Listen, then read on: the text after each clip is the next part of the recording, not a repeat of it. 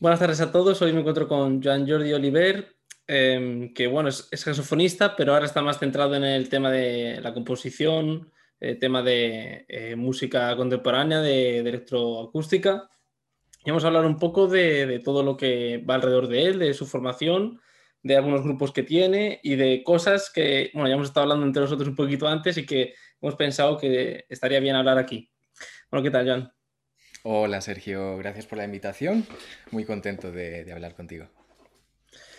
Bueno, la primera pregunta, eh, bueno, que era este es más dedicado a la composición, quiero preguntarte por qué elegiste el saxofón. Hmm. La primera siempre es difícil, ¿eh? esa primera pregunta.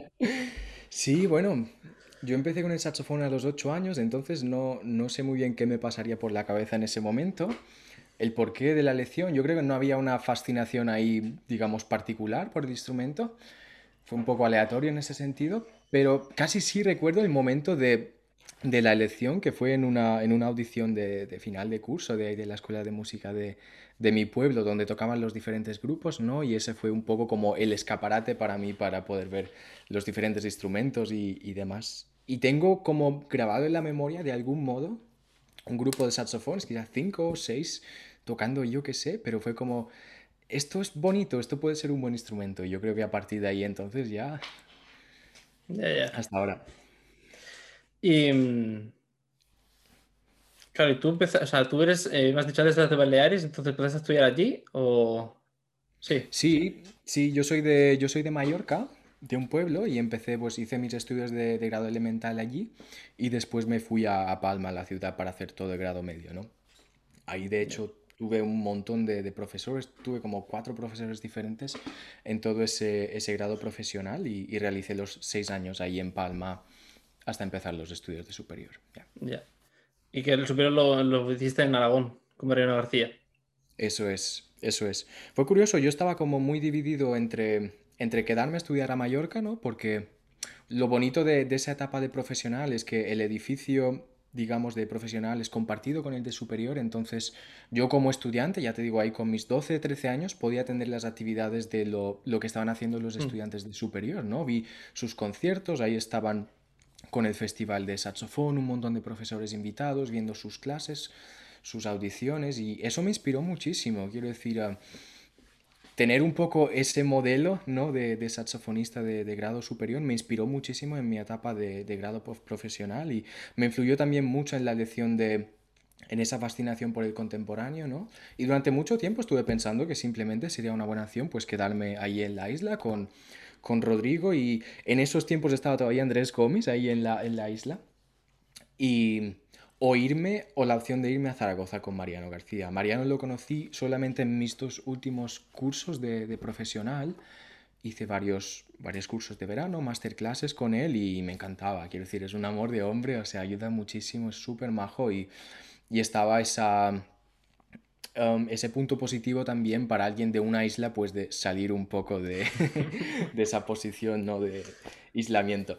Em, y fue curioso porque finalmente en mi último curso de grado profesional no sacaron plazas de acceso a Mallorca, entonces como que eso hizo, hizo la elección para mí, ¿no? Ya no tenía que plantearme nada, sino que me fui de cabeza a Zaragoza y estoy súper contento, quiero decir, a, día de hoy agradezco mucho esa, esa elección de ir allí a estudiar con Mariano.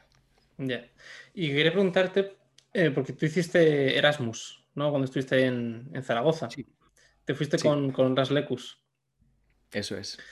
Quiero que, no sé, que me digas un poco cómo fue la experiencia de, de primero hacer un Erasmus de música, de conservatorio superior, y cómo fue ese año con, con las... Bien, o sea, la, la experiencia Erasmus es súper positiva y esto cualquiera que haya hecho un Erasmus te lo puede confirmar. O sea, la experiencia Erasmus es es increíble, es súper positiva y yo creo que también en ese estadio de, los estudios es súper importante, ¿no? Yo, por ejemplo, lo hice en mi curso de 2014-2015, que coincidió con mi tercer curso de, estudios superiores, entonces imagínate un poco esa perspectiva, ¿no? Ya has estudiado como dos años, mm. hay muy potentes con tu, con tu profesor, has tenido tiempo de absorber bastante, no todo, pero absorber bastante de su manera de, de enseñar, la manera en la que tus compañeros te influyen y demás. Y yo creo que, por ejemplo, tercero de superior es quizás un buen curso para hacer eso, para lanzarse un poco a la aventura y explorar otra cosa, ¿no? Porque finalmente, no lo sé, pero yo me imagino, ahora, por ejemplo, dando un salto, pero volviendo muy rápido, yo ahora que llevo cinco años en Zurich, en la misma universidad, sí que siento un poco que me ha faltado un poco ese el tomar el aire para ir a otros sitios y demás. Entonces eso en Zaragoza para mí fue súper productivo, es decir, pasé dos años con Mariano en primero y segundo de superior, donde aprendí muchísimo, y ese tercer año pues me, me fui a Viena con Lars, que donde la manera de trabajar era completamente diferente. Me dio esa perspectiva que fue súper útil en ese momento concreto de mis estudios y me orientó también bastante, digamos, de decir que tú vuelves a hacer tu cuarto de superior con, digamos, la mente un poco más abierta y también una perspectiva geográfica casi casi más clara sobre qué está ocurriendo en Europa, ¿no? Tú has estado en Viena, pues yo en ese año en Viena estuve también um, explorando conservatorios en Suiza, visité a colegas en Alemania, quiero decir, me moví bastante y volví a hacer cuarto de superior con una perspectiva bastante clara sobre qué estaba sucediendo en Europa a nivel de másteres y demás, ¿no? En ese sentido también me fue súper positivo. Y, y, no sé, yo e, ese año, tío, pues lo recuerdo, fue casi casi el mejor año de mi vida a nivel de súper bonito. Sales por primera vez mm. de, de, España, ¿sabes? Conoces a gente, estás en un ambiente internacional. Eso te llega después si haces un, unos estudios de máster fuera, pero para mí, yo qué sé, con 19 años, 20, era como, wow, esto es súper bonito, ¿sabes? Y me da como mucha energía para, para seguir trabajando en esto, ¿no? Que no llego a cuarto de superior como cansado de mi conservatorio, mis estudios de saxofón, sino que has tenido, digamos, esa doble perspectiva de, las dos escuelas y en ese sentido es súper, súper positivo. Recomendable para todo el mundo. Y mm, claro, porque para entrar allí, al fin y al cabo, siempre hablamos, yo qué sé, de los, de, los másteres, que si hay idiomas, que si hay, eh, yo qué sé, las convalidaciones. Para el, para el Erasmus, que al fin y al cabo, en realidad es un año que te vas, que estudias allí, pero en realidad es como si lo cursases en, o sea, es, un año que medio te convalidan, ¿no? O sea, ¿cómo funciona? Porque al final aquí también tendrás sus asignaturas que serán distintas que las de aquí. Claro. A nivel burocrático es, es, bastante sencillo, no hay muchos problemas. Yo sí que tuve que estar, tenía ahí pues mi, digamos, tutora de Erasmus, no sé, no sé cómo se llama, pero estuvimos gestionando un poco el tema burocrático con ella y sí que dices, vale, tengo estas asignaturas por cursar en Zaragoza y necesito el mismo número de puntos en Viena con asignaturas que sean similares. Entonces, por ejemplo, no te sé decir ahora ejemplos concretos, pero una asignatura súper específica en Zaragoza quizás no la podía cursar en, en, Viena. Entonces teníamos que hacer ahí unas negociaciones entre las dos escuelas para intentar compaginar eso con otro tipo de asignaturas y demás. Y bueno, pero ya te digo, se soluciona bastante rápido y, y, sí, o sea, no, no hay mucho problema en ese, en ese sentido, a nivel de convalidación y demás. Dependerá un poco de cada, de cada institución, pero yo creo finalmente, sobre todo hoy en día, ¿no? Con, con este programa Boloña, o sea, muchos centros tienen un poco la misma estructura a nivel de, de currículum y es fácil de compaginar. Ya. Sí, claro, porque, bueno, una cosa igual.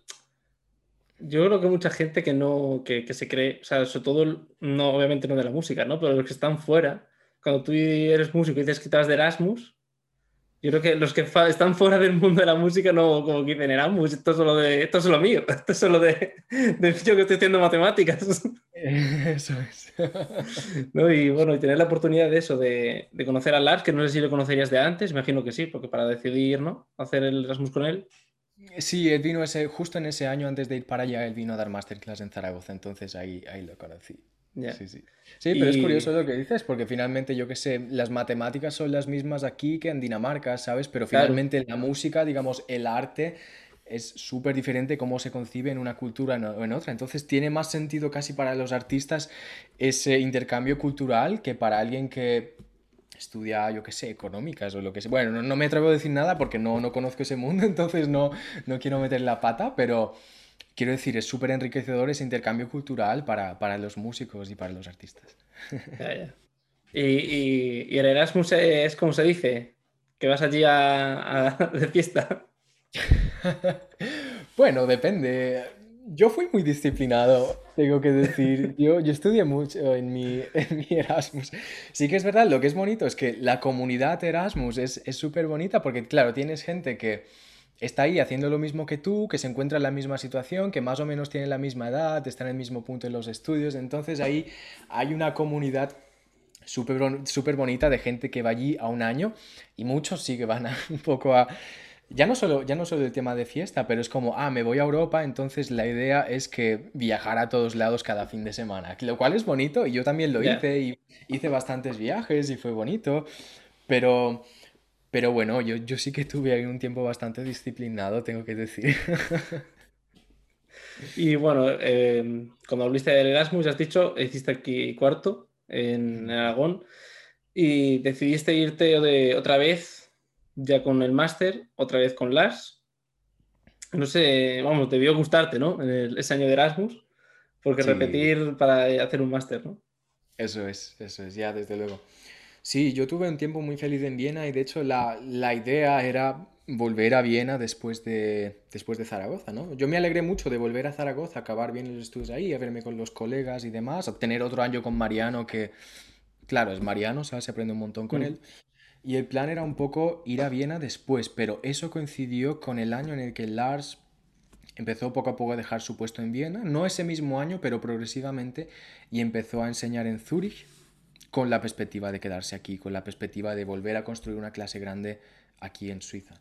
Entonces yo lo hablé con él, porque estaban entonces esas dos opciones en la mesa, ¿no? De volver a Viena o empezar en Zurich. Lo hablé con él y me dijo que él tenía la intención, digamos, de crecer un poco más aquí en Zurich y que era más conveniente para mí venir aquí. Entonces ya te digo, yo Suiza lo conocía súper poco, o sea, hice mi típico viaje Erasmus de vacaciones aquí en Suiza, visité un par de ciudades y demás, pero a nivel musical no tenía ni idea de lo que estaba ocurriendo, no, conocía esta universidad en Zúrich, no conocía, por ejemplo, Basel, que, que es un centro hiperpotente, pues tampoco tenía mucha idea, entonces, claro, pues al principio fue un poco, bueno, pues a la aventura, y sí que me vine para aquí en un primer momento por Lars, pero después me quedé encantado con lo que, con lo que me encontré, quiero decir, Suiza Zúrich y Suiza en general son, son paraíso musical en realidad. ¿Y cómo es, cómo es la, Lars y las clases con él? ¿Cómo era el día a día?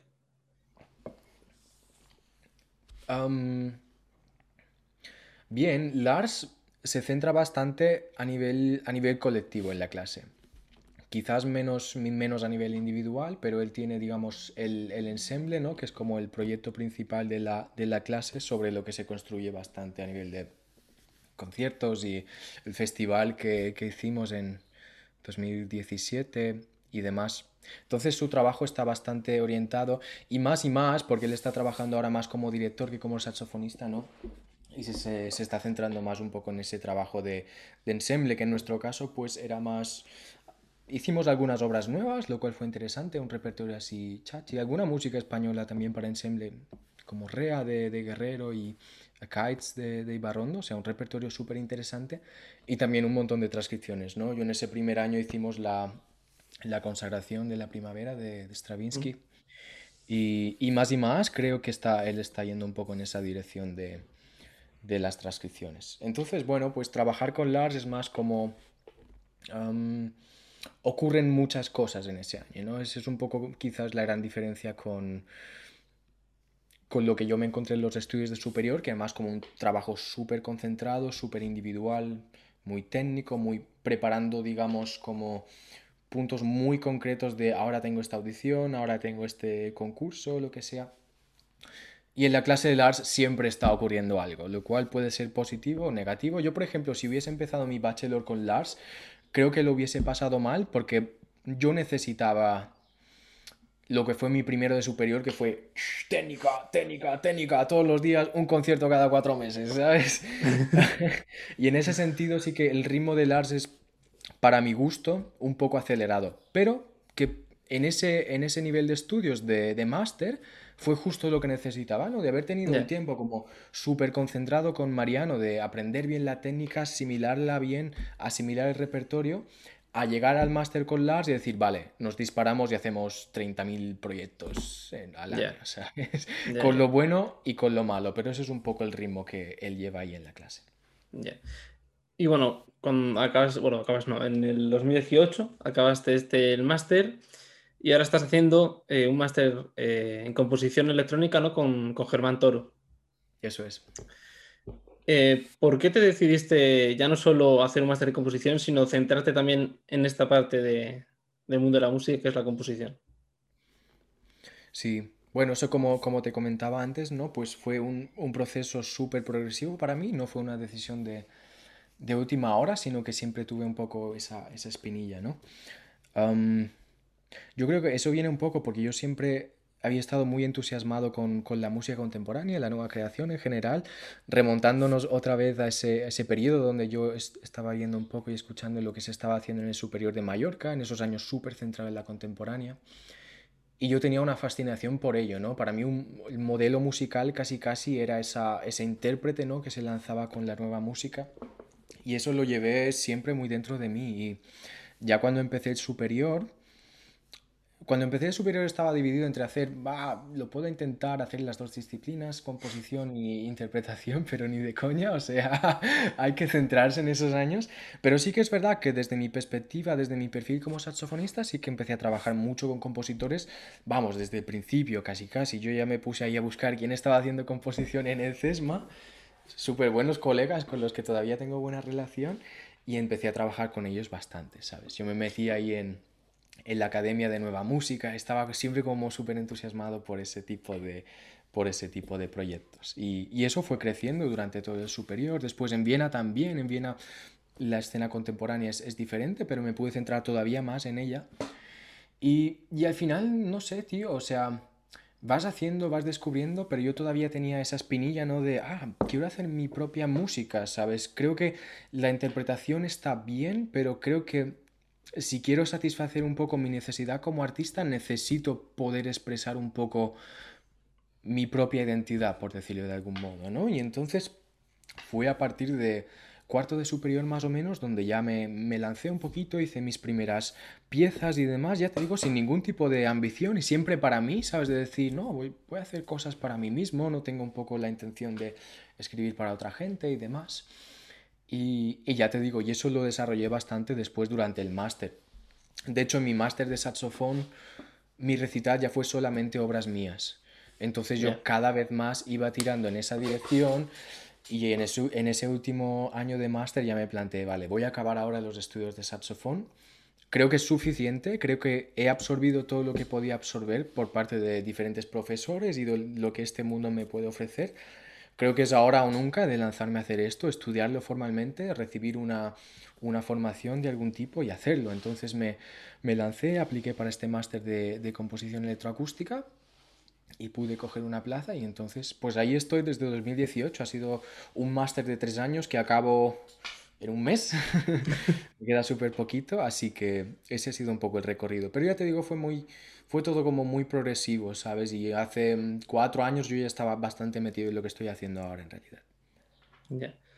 ¿Y qué, mm, qué te pone más, más nervioso? ¿Estrenar una obra de alguien o, o que estrenen una obra tuya?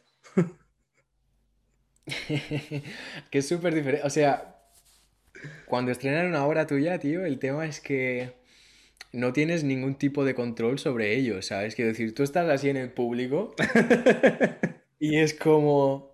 O, sea, confías en tus intérpretes, ¿no? Sabes que, sí, sí. Que lo harán bien, lo habéis trabajado, va a salir bien. Pero después, claro, también está el tema de la electrónica, muchas cosas pueden ir mal. Entonces siempre estás como, ostras, tío, es que van a hacer una obra mía y yo no tengo ningún tipo de control sobre, sobre lo que va a ocurrir aquí en este escenario ahora mismo. Entonces es una sensación súper rara, ya te digo, pero, pero muy satisfactoria. Es, es muy extraño, ¿no? Porque es como tú tienes tu idea musical en la cabeza, después la, la, transmites sobre el papel, de la forma en la que pues siempre, siempre es difícil, ¿sabes? Digamos, concretizar, o sea, llevar al mundo exterior lo que tienes un poco en la cabeza, y después tienes una persona que te lo, que te lo interpreta y que te ofrece una perspectiva también diferente de la que tú tenías en tu cabeza, que puede ser buena o mala, pero que siempre es enriquecedora, ¿no?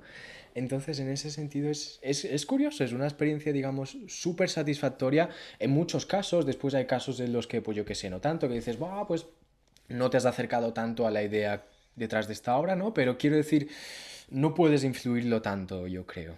Ya, ya, ya.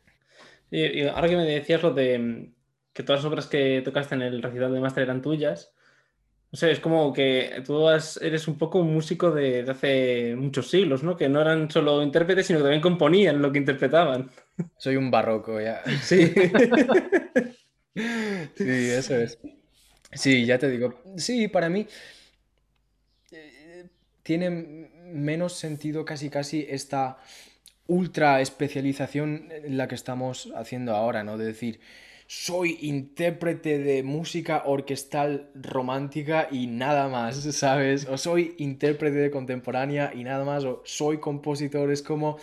Para mí todas esas categorías creo que se mezclan un poquito, me interesa, digamos, jugar con ellas, decir, mira, yo me considero intérprete, considero compositor, músico electrónico, improvisador y quiero mezclar todo eso. Quiero mezclar todo eso no para decirte, mira, yo soy estas cuatro cosas, no, yo te quiero mostrar un perfil que una un poco esas, esas diferentes, esos diferentes perfiles de forma más líquida, ¿no? Es decir, vale, pues lo que acabo de hacer en el escenario puede ser una interpretación, una improvisación, una composición, pero da igual, ¿sabes? Soy yo haciendo música y, digamos, expresando mi propia identidad.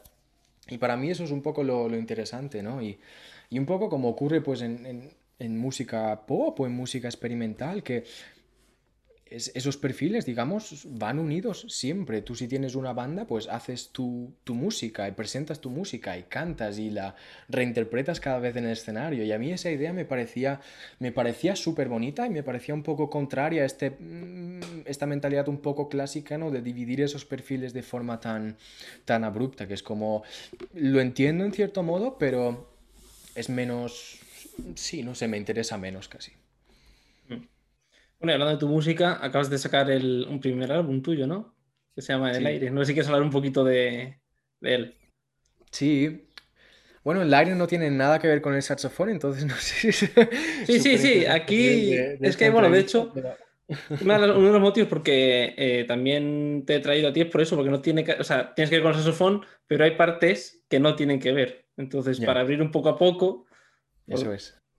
Sí, sí, pues, pues mira, estoy súper contento con este, con este primer álbum que he sacado. Me rayaba mucho la idea del primer álbum, lo llevaba pensando durante un tiempo, decir, claro, pues lo que tendría sentido sería pues hacer un álbum de, de saxofón, ¿no? De las obras estas que llevo haciendo durante muchos años, porque es donde me siento más cómodo, donde he trabajado más, donde puedo quizás defender un perfil más Sí, más, más trabajado, ¿no? Más preparado, donde yo puedo defender un producto que llevo cavilando durante años, que llevo perfeccionando y demás. Y yo siempre creía que ese primer álbum sería de, música para saxofón y electrónica, pero no fue el caso. Para mí este álbum fue la oportunidad de, de lanzarme a hacer algo completamente diferente. Y bueno, el álbum entonces es de, de música ambient, experimental, electrónica, abstracta, drone, barra, barra, barra, lo que sea, es un poco hay un... Claro, porque es exactamente qué es, es exactamente qué es, o no tiene nada así exacto. Sí, Sí, es, es, digamos, imagínate una música, tú tienes, digamos, la música clásica donde siempre tienes un agente musical, ¿no? Un intérprete o, digamos, una mano que, que está produciendo la música. Y, y, en mi caso yo siempre había trabajado así, yo era intérprete, yo tenía, digamos, mis obras se centraban mucho en la gestualidad, en el hacer, en el estar en el escenario, en tener la figura del intérprete tocando, ¿no? Y este álbum es un poco lo contrario, este álbum es más casi casi como un paisaje sonoro abstracto, donde ya tú ya no puedes asociar o discernir instrumentos, ya no puedes discernir, digamos, gestos concretos, sino que la música funciona casi casi como, como si fuese un espacio, como si fuese un espacio donde tú entras, ¿sabes? Y tienes como ese mundo musical con los elementos que van interaccionando y demás, esa era un poquito, esa un poquito la idea, escapar de, la gestualidad para entrar en algo, digamos, un poco más, más abstracto, ¿sabes? Más sin agente musical. Entonces, a nivel de ambiente hay, hay, una tradición muy grande de música, de música electrónica. Tienes el perfil más conocido es Brian Eno, que no sé si lo conoces, pero es esta música, digamos, más pacífica, que parece que no lleva muchas veces a ningún sitio, digamos, no tiene música más larga, digamos, con una forma un poquito más líquida, ¿sabes? Y yo quería trabajar un poquito en esa, en esa dirección. No lo había hecho nunca, la verdad, pero, pero bueno. Pero yo tuve en, esa primera, digamos, etapa de Corona un poco esa crisis personal sobre lo que quería hacer y llevaba escuchando esa música durante mucho tiempo y, me lancé un poco a finalmente hacerla, ¿no? Y, y acabó en este producto que es en el aire, que es una media hora de música en esa dirección. Y, una cosa, porque, a ver, em, al fin y al cabo hay obras, ¿no? Pero, ¿cómo, o sea, no, puede, no puedes decirle a nadie, a nadie, o sea, ¿cómo tocaría una persona eso? Claro, esa, esa obra no está, no está pensada para ser tocada. No hay, no hay un punto de interpretación. Ahí eso es una pieza de estudio a nivel de que tú estás en el ordenador y tienes que fijar todos esos parámetros. Quiero decir, hay en ese sentido solamente una versión de la obra, digamos. Sí, sí. O sea, yo, esto, yo este álbum sí que me apetece pues tocarlo en vivo, tengo que plantearme cómo, porque claro, la música está acabada, la música es como una, una sesión ahí de Reaper con un montón de líneas de sonido que tú vas trabajando individualmente y demás, eso no lo puedes tocar en vivo, claro que no, no hay, no es como si fuese un teclado que yo voy tocando en ese sentido, pero sí que me interesa buscar una estrategia para ver cómo puedo trabajar con ese material sobre el escenario, quizás manipulándolo en tiempo real, quizás añadiendo más material, quizás transformándolo. Tengo que ver un poco, pero en principio no está pensado como una obra que tú debas interpretar, es simplemente ese producto acabado. Es como si fuese una escultura, ¿sabes? O una pintura, es decir, es, eso y ese es el objeto, ese es el objeto artístico. Sí, sí. Buena, definición, ¿eh? Buena semejanza, prefiero decir, con una escultura, al fin y al cabo, sí. ¿Cómo, ¿sabes? ¿Cómo, ¿Cómo van a hacer una escultura a alguien? En plan, si es esa, ¿no? La otra igual es muy difícil que salga. Obviamente hay copias, pero claro, es igual que... Claro, sí, sí, sí. Y bueno, eh, vamos a hablar también de algunos eh, grupos. Entre ellos, eh, bueno, no sé cómo se pronuncia, si pronuncia Ivan o, Sí, la, la Y-Band. Y-Band, ¿no? es que estaba pensando, que no será Y-Band, pero no Pero sé Ivan, lo, Ivan lo he escuchado también muchas veces, así que no hay problema. bueno, eh, nada, sois un quinteto, eh, guitarra eléctrica, teclado, batería electrónica y saxofón. Y sois rock contemporáneo, ¿no? Sí, sería, sería, una forma, sería una forma de decirlo, de definirlo. Bueno, eh, cuenta un poco eh, cómo surge y cómo es esto de, rock contemporáneo, cómo definirías de alguna otra manera esto. Sí. Bueno, yo creo que el tema del rock quizás no es tanto un tema, un tema estético de elección de repertorio musical, sino es un tema casi casi más de actitud, ¿no? Y de actitud casi casi corporal sobre el escenario, sobre, cómo trabajar esas, esas obras. Finalmente, el grupo se escribe mucho en la escena, digamos, contemporánea o está concebido, digamos, para confrontar un poquito esa escena, por decirlo de algún modo, por presentar un perfil diferente dentro de esta escena. Entonces, lo que nosotros hacemos, van a haber diferentes proyectos y finalmente en los años próximos sí que vamos a tener comisiones de compositores que escribirán para la formación tal cual está.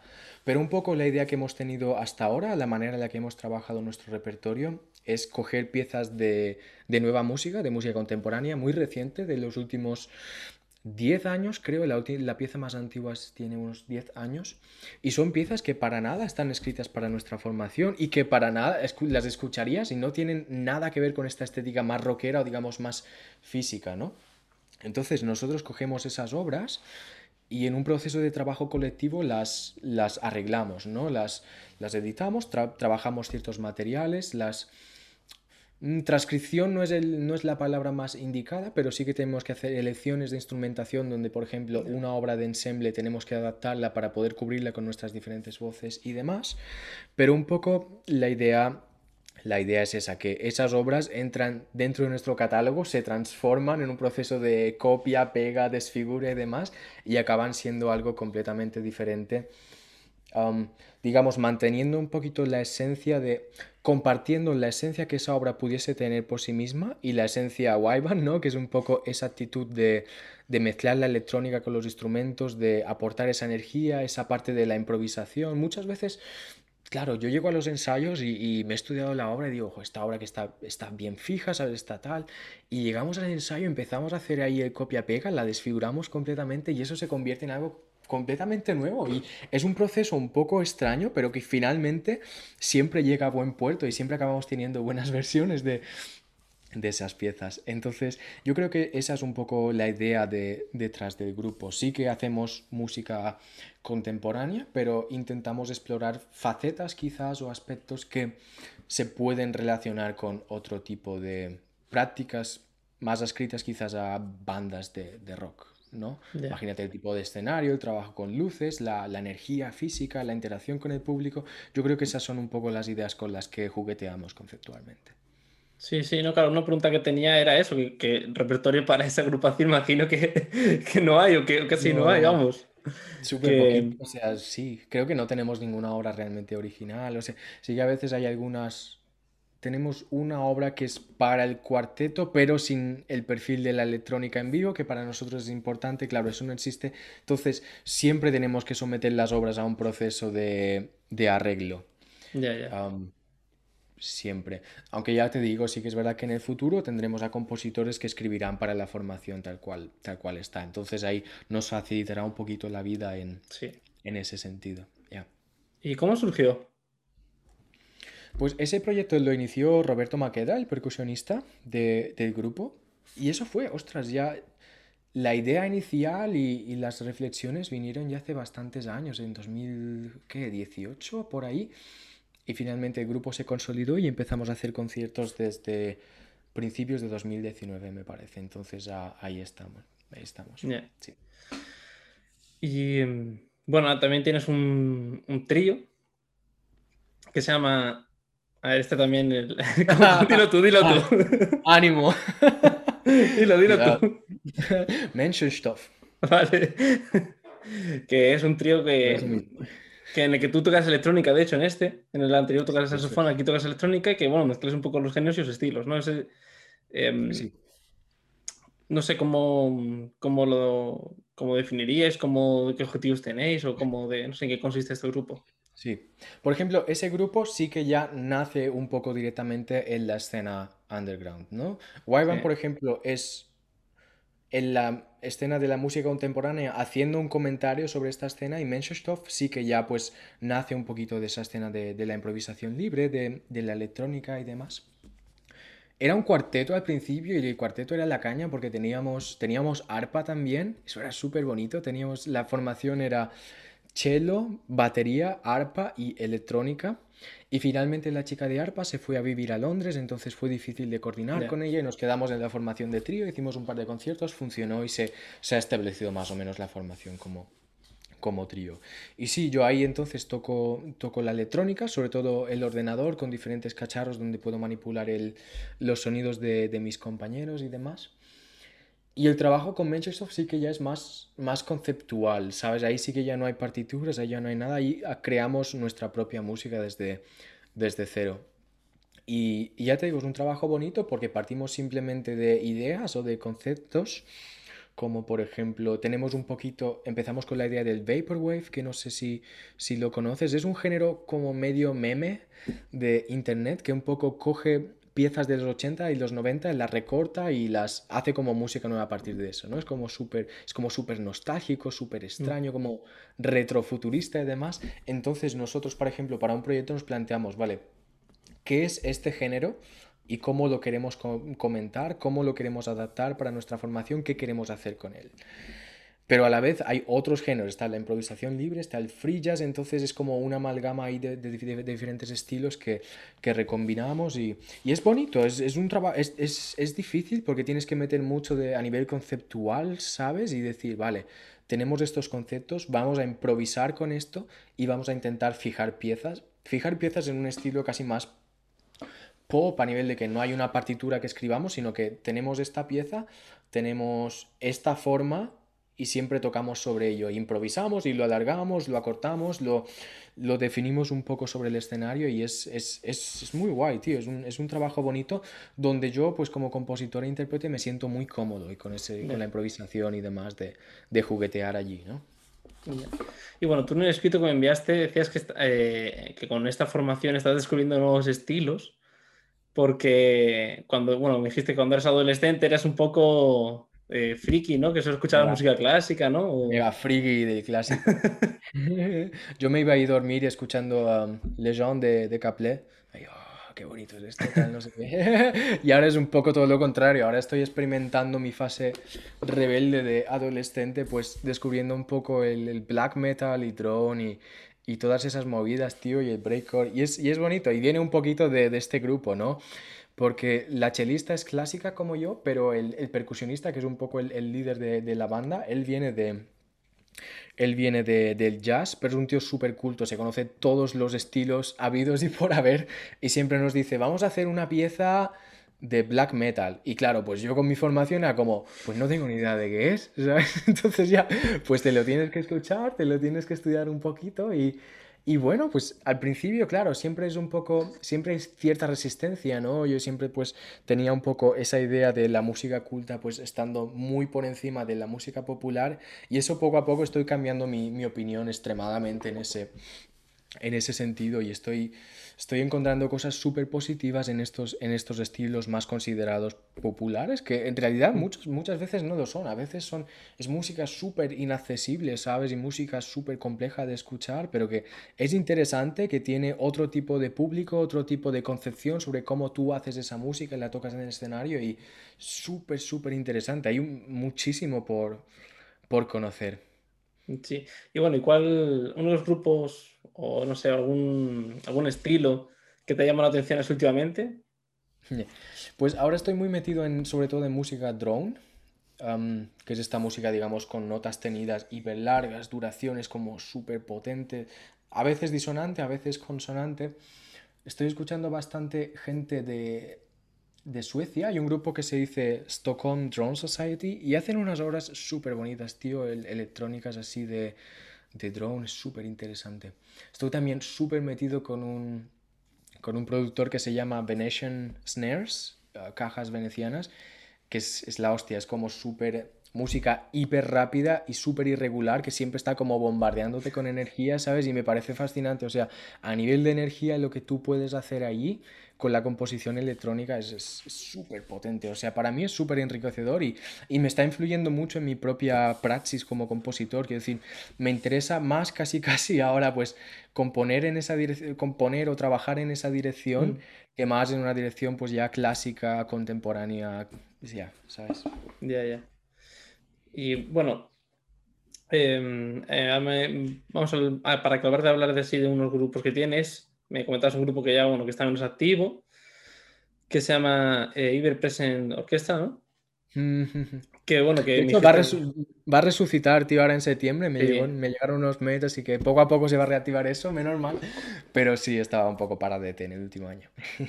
claro, ¿y esto en qué, consistía, no? Porque, vamos, yo lo que... Porque me enviaste era, había muchos viajes, eh, trabajasteis con, con Alvin, eh, el compositor americano Alvin Lucier. Sí, ese fue, eso fue como mi Erasmus en el máster, todos esos viajes y las fiestas y demás con ese grupo. No, pero fuera coñas. no sé si conoces un poco Alvin Lucier, es, es un personaje, o sea, súper, súper importante para la música culta, pero también experimental de los Estados Unidos. Un poco la generación justo después de John Cage, ¿sabes? Entonces, un personaje súper, súper influencial. Tiene ahora sus 90 tacos, o sea, es muy mayor, ha hecho muchísimo, tiene mucho recorrido. Y cuando yo empecé en Zurich, ese primer año, se organizó un festival para celebrar, pues, su cumpleaños 85, ¿no? Y se le invitó, y entonces se organizaron muchos grupos de, pequeños grupos de cámara para tocar su música para ese festival durante una semana. Y finalmente después el proyecto gustó, el proyecto tuvo financiación para seguir adelante y se decidió formar, digamos, una orquesta, bueno, una orquesta que un grupo de, de 12 personas dedicados a trabajar solamente esa música. Y ya no solamente la música de Lucier, sino también un periodo como súper especializado, los últimos como 20 años o así de su, de su producción. Hablando de drone, ¿no? Pues música que simplemente pues son notas tenidas, sabes que vas desafinando poco a poco y se oyen ahí, digamos, las oscilaciones entre dos notas desafinadas. O sea, una música, digamos, en ese sentido, muy física, pero muy meditativa, muy, ¿sabes? Es, una experiencia completamente diferente. Entonces, ese grupo se, formó eh, ese año, en 2016, 2017, y, y, a partir de ahí, gracias a la popularidad de Lucier, pues, y de la financiación que nos dio la escuela, salieron muchísimos proyectos y y muchísimos viajes, efectivamente. Y para mí eso ha sido pues, un, un regalo, ¿sabes? Pues primero trabajar con, con Lucier, con el compositor, y conocerlo y estrenar su música y conocer su música mejor. Porque claro, yo hace cinco años pues conocía menos de él, pero ahora que, que me, cuando me metí a estudiar electro, eh, composición electroacústica, en cada libro que yo leyese estaba ese señor, ¿sabes? Ese señor era realmente una figura súper, súper influencial para todo lo que ocurrió después de él. Entonces, ahí sí que me di cuenta de, ostras, esto ha sido un lujo, ¿sabes? Poder trabajar con él. Es el Londres del saxo. Sí, sí, sí, prácticamente, prácticamente. Entonces tú imagínate que se organizase un, un ensemble o un sexteto o un cuarteto alrededor de Londres, ¿sabes? Es un poco esa misma historia a nivel de, composición. Entonces sí, fue súper bonito y, y, con ese, y con ese grupo, ya te digo, tío, viajamos dos veces a Estados Unidos, a Canadá, fuimos a China, a Japón, o sea, eso sí que fue a nivel de ya, a nivel de viajes y de y de mm, experiencia, digamos, personal, humana, fue también súper bonito eh, poder hacer todos esos viajes y, y, tocar para una escena que es diferente. Ya el público que iba a esos conciertos ya no era tanto clásico, era más gente de, de la música experimental, de la música electrónica y es curioso ver cómo funciona ese tipo de esfera, ¿sabes? Que ya no es el típico, la típica sala de conciertos con todos los rituales que eso conlleva, sino que es, una actitud, es una atmósfera completamente diferente. Y a mí eso pues me abrió también mucho los ojos sobre qué hay más allá ¿no? de, la escena, de la escena clásica. Entonces, sí, súper, súper enriquecedor. El grupo es más, ahora es difícil de sostener, estamos un poquito más inactivos desde hace año, año y medio, también con Corona, pues qué le vas a hacer. Claro. Pero sí que van a salir los próximos conciertos ahora en septiembre, a ver si se pueden hacer con el tema Corona y demás, así que eso pues va, va a ocurrir, así que estoy, estoy contento de, de recuperar eso en ese sentido. Y, bueno, hablando del coronavirus, antes me, eso, me comentabas que estaba cenada allí, estaba todo cerrado, que coincidió encima mm. con invierno y todo eso. No sé cómo, al fin y al cabo, tú como, como esa parte de compositor, ¿cómo la has vivido un poco todo, este tema? De, imagino que, no sé, la, que hay más dificultad, bueno, para estrenar obras, ya ni te cuento, ¿no? Sí. Bueno, Corona fue Corona parte 1, Corona parte 2, ¿sabes? O sea, el primer, el primer lockdown que tuvimos aquí en Suiza fue súper light, o sea, fue súper fácil porque las restricciones eran muy poquitas, podíamos salir de casa, ¿sabes? Podíamos pasear, ir a comprar, no había ningún tipo de Quiero decir, estaba todo cerrado, pero no había una restricción personal que te prohibiese salir de tu casa. Además, esa primavera coincidió el año pasado, la mejor primavera más bonita de, Suiza, porque este año, hoy hace sol, hoy se ven aquí los rayos sí, bonitos, pero llevamos el mes entero de mayo, tío, lloviendo todos los días, es un desastre. Pero en esa, en esa primera etapa de corona sí que para nosotros fue bastante sencillo a nivel personal. O sea, no hubieron... Sí que fue un shock y sí que fue un poco como, Dios, pues está cambiando la sociedad y el mundo entero están, están cambiando y hay que replantearse ciertas cosas, pero nosotros a nivel personal lo tuvimos bien.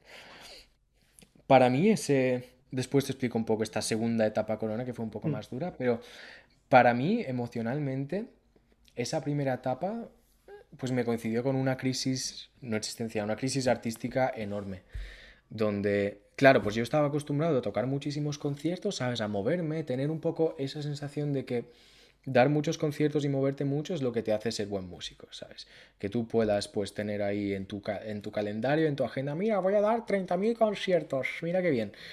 Y, yo creía un poquito en eso para, digamos, probar mi propia valía musical o artística, ¿sabes? Y claro, entonces llegas a ese corona, se te cancela todo, se te caen los proyectos, pierdes un montón de pasta, pero también te da tiempo para pensar, ¿sabes? Te tienes que sentar en casa, no vas a salir de ahí, tienes que entonces plantearte, vale, todo esto que estoy haciendo, todo esto que creo que me está haciendo falta, ¿es tan necesario como yo creía o no? ¿O es esto lo que realmente yo quiero hacer o no? Entonces, como ya te he explicado, a mí me coincidió con un periodo donde estaba escuchando pues toda esta nueva música ambient y electrónica que me estaba llamando muchísimo la atención a nivel de público, decir, tío, pues yo quiero llegar a casa y escuchar esta música, ¿sabes? Yo tengo la necesidad de absorber esta música. Así, eso, por ejemplo, con la música contemporánea no me pasa, que yo llegue a mi casa después de un día muy duro y me ponga a escuchar ahí el serialismo integral, ¿sabes? Creo que no, creo que eso no le pasa a nadie, pero, pero a mí con la contemporánea en general era como, mira, me interesa mi actividad digamos, lo que yo hago con mi perfil como saxofonista para tocar esta música, presentarla sobre el escenario, pero a nivel personal no me siento tan conectado a ella como quizás con estos nuevos estilos que estoy descubriendo, de los que no tenía ni idea antes y de los que no tengo ningún tipo de formación para abordar, ¿sabes? Entonces para mí ese primer corona fue un poco como la crisis personal de decir, ostras, yo realmente quiero ser el compositor que soy ahora, quiero hacer otras cosas,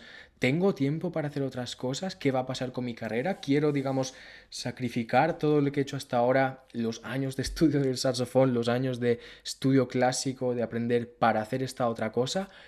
Y tuve ahí dos meses muy duros, tío, de muy productivos también estuve, sí que estuve componiendo y estuve leyendo una barbaridad, o sea, sobre todo estos estilos y demás, escuchando mucha música, leyendo un montón. Fue un periodo súper productivo, pero me coincidió con esa primera crisis, ¿no? Unos, y además eso fue bastante corto, que fue desde marzo hasta mayo o demás, y en mm. junio ya teníamos conciertos de nuevo. Entonces fue como un periodo bastante light aquí en Suiza, que además, pues yo que sé, teníamos esa libertad para movernos, fue bastante fácil. Entonces, en, en agosto, en julio, agosto, tuve mi, mi, recuperé un poco mi actividad como concertista, ¿no? De hecho, tuve un montón de cosas, tío. En, en agosto de ese año tuve como 12 conciertos, ¿sabes? O sea, salía como a concierto, a medio de concierto cada dos o tres días, o sea, una barbaridad. Y en septiembre y en octubre también un poco igual. Me lancé de, de nuevo a esta vida súper frenética de tengo que hacer mil cosas, tengo que probar al mundo que mi valía musical haciendo mil cosas, ¿sabes? Y llegó entonces noviembre y caímos entonces en el segundo lockdown suizo, que ese ya fue más hardcore. Ese fueron entonces cuatro o cinco meses donde se canceló todo, ya no hubo ningún tipo de evento cultural al que pudieses asistir. Podíamos ir a la, universidad al menos, a nivel de estudios pues no afectó tanto, pero sí que para mí ya fue como, vale, me han cancelado todos los conciertos en los próximos cuatro meses, así que ahora es el momento de intentar hacer esto, ¿sabes? Ahora es el momento De, de contrarrestar un poco esa, digamos, recoger los frutos de esa primera crisis que había tenido pues cuatro meses antes y decir, mira, si no me pongo a trabajar con esto ahora no lo voy a hacer. Entonces ya sí que me olvidé de todo lo demás. O sea, yo he pasado fácilmente cuatro meses sin tocar el saxofón, o sea, así, así de claro. Y, y, sí que me embarqué un poco en hacer el trabajo que finalmente se convirtió en este primer álbum ¿no? de, de, música electrónica. Y, y siento que ese trabajo pues fue más honesto, ¿sabes? Digamos, dentro de... Dentro de... Tuve que aprender muchísimo, quiero decir, tengo mis inseguridades, no tengo mucho conocimiento sobre la materia y demás, pero, ostras, hice ese primer trabajo, me sentí bien y creo que este es el tipo de música que a mí me gustaría hacer, ¿sabes? Más que como intérprete, pues tocar repertorio, más que como compositor hacer música clásica contemporánea. Eso no me ha interesado por lo general casi nunca, pero ahora ya estoy como casi casi convencido de que eso no es algo que quiera hacer, ¿sabes? Y, está bien, porque en ese sentido Corona pues tuvo muchas cosas malas, pero Corona nos hizo pensar a todos, nos hizo reflexionar y para mí me dio un poco la valentía para, para ser un poco más honesto conmigo mismo, ¿sabes? Y creo que eso es súper importante. Hmm. Sí. Vamos a hablar, si te parece, un poquito de lo que estamos hablando eh, antes, que era sobre, bueno, lo de, bueno, tú de hecho me, dejas, no sé cómo me lo pusiste, lo tengo aquí como entrecomillado, me dijiste, bueno, que básicamente era lo que te referías es que había vida más allá de los concursos, ¿no? De, todo esto que has, eh, estás hablando, ¿no? De, replantearnos las cosas, estamos justo hablando antes de, eso, ¿no? De, de por qué a veces son, vamos como no sé, como animales, ¿no? Que nos tienen, nos tienen así tapados. Y pues, tienes que ir de profesional vas al superior, del superior tienes que hacer un máster, luego ya ves si te haces otro máster o no sé qué, no sé cuántos. Luego tienes que encontrarte un trabajo, conciertos, etcétera, ¿no? Como replantearte, las cosas y ver si es para ti lo que hay o no. No sé cómo, como, bueno, un no ni que estábamos comentando exactamente antes de esto, pero bueno. Sí, es un tema grandote. Vamos a ver cómo, Claro, está.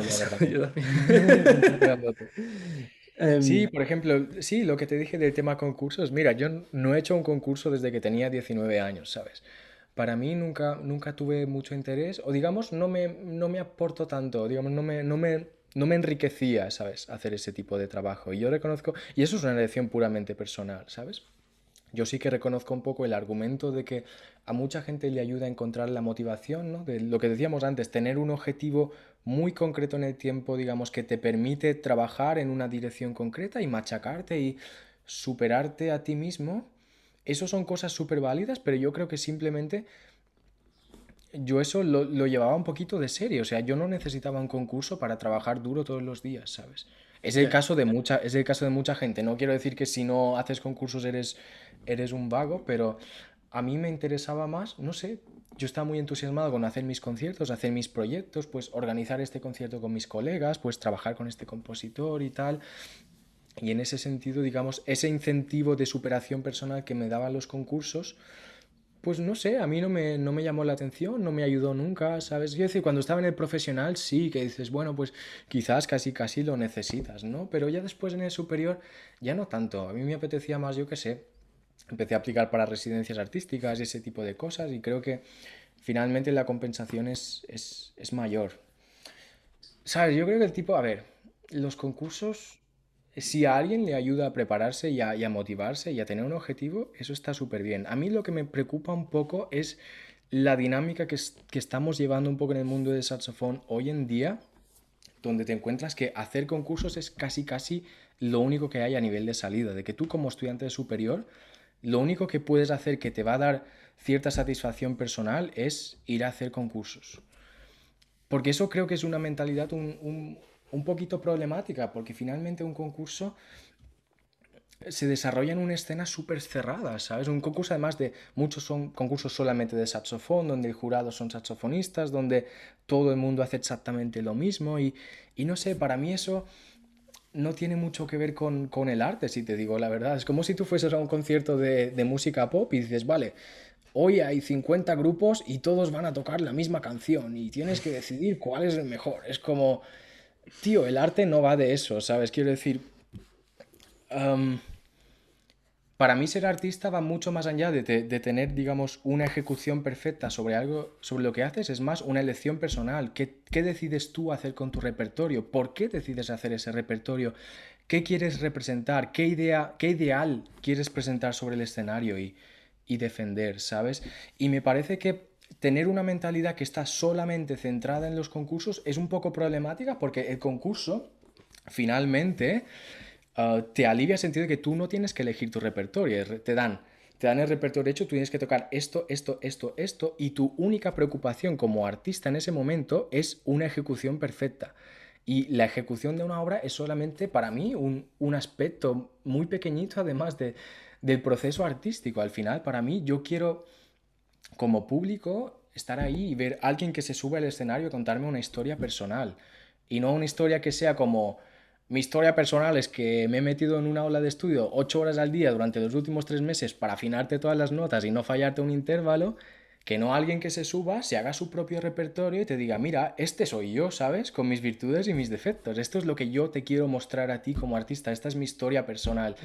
Y creo que Creo que los concursos no incentivan eso y me preocupa un poco la mentalidad esa de, muchos saxofonistas que va orientada solamente a hacer concursos y no a tocar conciertos o a desarrollar tus propios proyectos fuera de, fuera de eso. Entonces para mí ese es un poquito el, peligro y es un poco porque yo me desconecté de todo ese, ese mundo de los concursos y demás. Eh, la verdad que el tema, bueno, lo que has dicho que al final un concurso, claro, te eligen el repertorio, ¿no? A mí eso... Eh, yo, bueno, si están de profesor, muchas gracias por dejarme elegir el repertorio siempre. Pero me refiero, es algo que lo veo mm, bastante necesario porque te da mm, personalidad, ¿no? O sea, depende de lo que tú elijas, que se supone que lo que tú eliges te gusta tocarlo, ¿no? O sea, yo no me voy a poner, o, ya no te gusta, sino que te ves capaz de defenderlo bien, de tocarlo como a ti te gustaría tocarlo, ¿no? De, bueno, de algo, de todo esto. Eh, si una persona no es capaz de igual, de, saber qué, prefiere tocar, ¿no? Si yo qué sé, por ejemplo, Tomás y Oliver, ¿sabes? O si simplemente le da igual, ¿sabes? Es como que le falta, ¿no? Una, en mi opinión, le falta algo de lo que sí que debe tener una persona que se dedica, bueno, ya o al arte o a ser músico, ¿no? Que, que es un robot. Desde luego. Sí, bueno, hay, hay diferentes perspectivas a eso. Quiero decir, para eso hay que considerar un poquito tu etapa en tu, en tu carrera, ¿no? Quiero decir, si tú empiezas un superior y tienes 18 años, está claro que tú no tienes ni idea de, nada, ¿sabes? Y digamos, en ese sentido, el profesor o el concurso o lo que sea, tienen quizás que delimitar ciertas pautas para que tú llegues a conocer ese repertorio. Imagínate también que tú eres un amante de la contemporánea, pero que no has conocido eso en tu vida y no lo vas a descubrir si alguien no te, no te lo pone en la boca, ¿no? Es decir, cómete esto aunque no te guste, porque al final lo vas a apreciar. Entonces, quiero decir, yo valoro mucho que sí, en los conservatorios a nivel de los primeros cursos de superior y demás, se estudie todo tipo de repertorio, repertorio que incluso no te guste, que tú debas darle una oportunidad a ese repertorio para ver qué te puede ofrecer, si te gusta o no. Si no te gusta, entonces lo has probado y sabes por qué no te gusta y eso está bien, es positivo también que tengas ese proceso de, de búsqueda y de aprendizaje. Entonces, eso me parece bien para esa etapa y yo lo he hecho y lo hemos hecho todos y está súper bien y bien por los profes que incentivan eso. Pero el problema es que eso es solamente el principio. Tú después, en algún momento de, tus estudios, quizás no, quizás no a final de superior, donde todavía estás muy confuso, quizás no en los primeros meses de máster, pero yo creo que en algún momento de tu carrera, tú como músico, tú como artista, tienes que plantearte cuál es tu posición y qué, qué quieres defender. ¿no? Tú tienes que decir, mira, he conocido todo este repertorio, ahora es el momento para mí de elegir con qué me siento, digamos, emocionalmente más conectado o qué puedo hacer mejor, qué me gusta más. Quiero decir, para mí ser intérprete es como ser un abogado. Tú te subes al escenario a defender por qué tu elección de repertorio es bonita, por qué tiene una, una validez, por qué tiene un valor, digamos, artístico ¿no? y humano. Tú tienes que elegir eso. Y, y lo que me preocupa es que a veces, pues, muchos saxofonistas, no, no solo saxofonistas, muchos músicos en general no escapan un poco de, esa etapa estudiantil. Es como, bueno, pues tengo un recital porque me tengo que hacer no sé qué, entonces voy a hacer un poco de todo porque no me quiero mojar, ¿sabes? Pero hay que mojarse, quiero decir, somos artistas, ¿sabes? Hay que mojarse y hay que tener una posición y hay que tener una... Hay que tener un pensamiento crítico detrás de lo que estamos haciendo al final y tienes que hacer tus elecciones. Y para mí me gusta más escuchar artistas que tienen algo muy concreto que decir que no el típico tutti frutti de el saxofón desde el barroco hasta nuestros días. Que es que es un tipo de programa que se hace muchísimo, tío, y es como al final me estás mostrando que no tienes preferencias, que te, te da, por decirlo mal, te da un poco igual. Sí. ¿Sabes? Es como si tú, no sé, como si tú fueses a un restaurante donde te sirven hamburguesas y pizza y sushi y tal y tal. Es un poco sospechoso, ¿no? Es un poco un restaurante que te hace un poco de todo, como, bueno, no sé, igual es que no tienes, no tienes preferencia, no me, no me lo estás haciendo con mucho amor, ¿sabes? Pero igual después te vas a un sushi que está hiper especializado, que te ofrece ese producto súper individual y súper cuidado durante mucho tiempo y tratado con muchísimo amor. Y ostras, a mí me interesa un poco más eso que ¿sabes? Un poco no tener esa opinión. Hay que tener opiniones, me parece a mí, para, el tema de, del arte y, el repertorio que elegimos al final. Hmm. Sí, bueno, yo por, aclarar lo de profesores, a mí no es que me diga, eh, coge lo que quieras, no, nosotros nos ponen unas pautas. Bueno, primero tenemos una obligada todos los años y luego nos pone, pues, este, pues tienes que tocar una transcripción mínimo, tienes que tocar una transcripción, un concierto, una sonata. Sí, eso está eh, súper bien. y una obra contemporánea. Y bueno, he hecho bemol, no sé si os he dicho. Transcripción, si bemol, concierto sonata y obra contemporánea.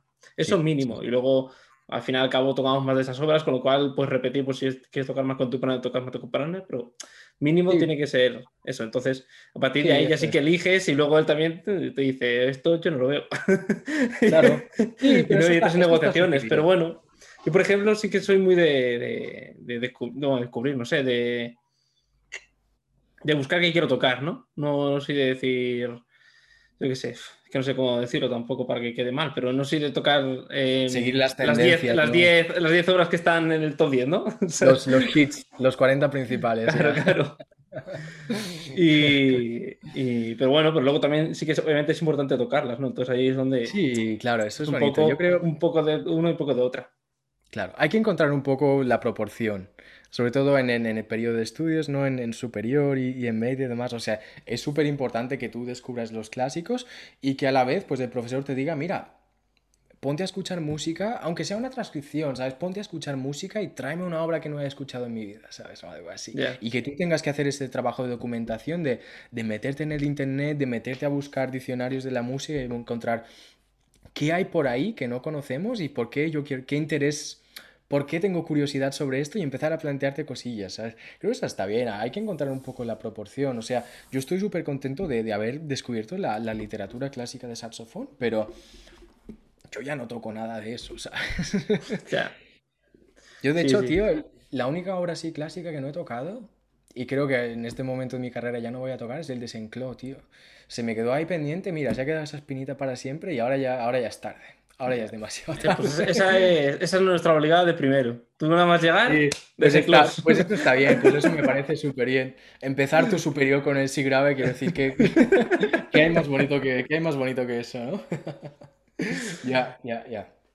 Sí, pues, pues mira, eso, que dices de, de, de, de cómo descubrirle, ¿no? Pues yo la verdad que quiero que todos los años siempre le he llevado mínimo una obra que él no conocía. Qué guay, ¿eh? tío. De hecho, bueno, suelen ser americanadas, porque no sé por qué tiro por ahí. Americanadas me refiero a cosas que tú lo escuchas y es y dices que esto es un compositor americano, o sea, que no, tiene pérdida. Claro, claro, Este, año, este año, por ejemplo, dentro de, menos de un mes, eh, aquí en el conservatorio hacen el concurso para tocar de solista con la banda, con la orquesta el año que viene, y a presentar una obra que es de un compositor de, de bandas sonoras. O sea, que es para barítono, para barítono y bueno, eso banda, básicamente, a presentar yo. Y, Qué bueno. Y eso, y todas las sonoras no tenía ni idea. Y es, no sé, es, eh, tampoco es, no es el papel más difícil, no es, yo qué sé, no es la obra técnicamente imposible que tengas, pero tampoco es fácil. o sea, de subir, sube, sube bastante. que parece que no, pero. Sí, pero eso da igual, tío. Y decir, al final la música no es. Ya, el virtuosismo es una parte súper pequeña la música, ¿sabes? Pero creo que está bien, creo que el proceso detrás de eso, de independientemente de tu elección, pero el proceso de tú meterte a descubrir música ya es bonito en sí mismo y te hace plantearte, pues, escuchar mucho, sabes qué te gusta, qué no, qué decides, qué decides tocar. Creo, creo que eso es muy necesario y no hay tanta gente que lo haga, aunque tengas una elección libre, aunque el profe te diga puedes tocar lo que quieras, mucha gente caerá un poco siempre en ese, los 40 principales, ¿no? Ostras, pues es que hay alguien que ha tocado esa transcripción, entonces tal, y hay un poquito menos esa, esa curiosidad casi, casi, ¿no? Que creo que corresponde mucho al, trabajo artístico de tú plantearte cosas y intentar hacer tus propias elecciones y, y entender por qué y demás. Ya, sí, sí. Sí, te está, te está atacando el sol, ¿eh? poco a poco. Sí, sí, sí, pero, pero me alegro mucho, tío. Es súper bonito porque es que hace, hace dos semanas que no salía el sol, entonces me lo estoy, me lo estoy gozando aquí. Eh, pues sí, no sé, a ver, em, es todo un poco así. Yo ya te digo, yo creo que sí, en todos mis años ha habido una que no, que no conocía. Y de hecho es que este compositor, bueno, mis compañeros me vacilan porque, o sea, ha, ha compuesto cosas eh, sobre todo de dibujos animados, ¿no? Pero, por ejemplo, series de Disney ha hecho un montón, series de Disney, de, la, y de cosas así, y luego de... Y, creo que también hizo el, bueno, es que esto ya es antiguo, ¿eh? Esto los que sean muy jóvenes. Eh, Caroline, no sé si conocen la película o lo que sea, pues el, videojuego, la música del videojuego la hizo él. La música del videojuego sacó, que no sé si era para PlayStation 2, creo que era la época. O sea, que, que te digo que los que hayan nacido en el 2004 ya no saben qué es eso. Qué guay. Oye, ¿cómo se llama el tipo? Se llama Mark Waters. Waters, W-A-T-T-R-S. Ya lo buscaré, tío, qué guay. Sí, qué guay. Pues, pues ya te digo, o sea, de hecho esta obra yo la conocía. Eh, mira, estamos hablando, de hecho, no sé cuándo fue que estamos hablando, no sé si era antes de, entrevista, de antes de empezar a grabar, sobre la planificación, ¿no? Pues yo esta obra, te digo que cuando la, cuando la conocí, dije, esta la tengo que tocar. Y cuando, cuando entré al superior, eh, vi todo el tema de cursos solistas, digo, yo esta obra tengo que presentar. O sea, es que no sé en qué año, pero la tengo que presentar sí o sí. O sea, sí, y, pero es que lo he pensado antes de entrar al superior. O sea, que es que era como una cosa que, que ya es... Guay, que ahí estaba, claro, quitarse la espina. Es que eso es bonito. Y, y, no sé, bueno, pero es que ah, lo que venía, que mis compañeros me vacilan porque también ha compuesto la música de My Little Pony. Entonces... ya, vale. Entonces sí. Te puedes tocar ahí el Little Pony con, con tu ¿no? ahí. Claro, claro, claro, claro. Qué grande. Qué guay, tío, pues ¿por qué no? ¿Sabes? ¿Por qué no? ya, no, pero es eso, o sea, y tú ves el compositor y en realidad no tienen, em, joder, no es un perfil, yo qué sé, eh, clásico, ¿no? El hombre es bandas sonoras. O sea, y tiene premios, tiene Grammys y tiene. Creo que ha sido nominado a algún Oscar incluso. O sea que, bueno, no sé si fue nominado. Globo Oscar, igual a Globo de No sé, que a Oscar no, pero a un Globo de Oro, alguna cosa de esas sí. Entonces, joder, al final es una persona que dices tú, bueno, no, no, es, no es un Iber, pero en lo suyo no es malo. o sea, sí, sí, eso es.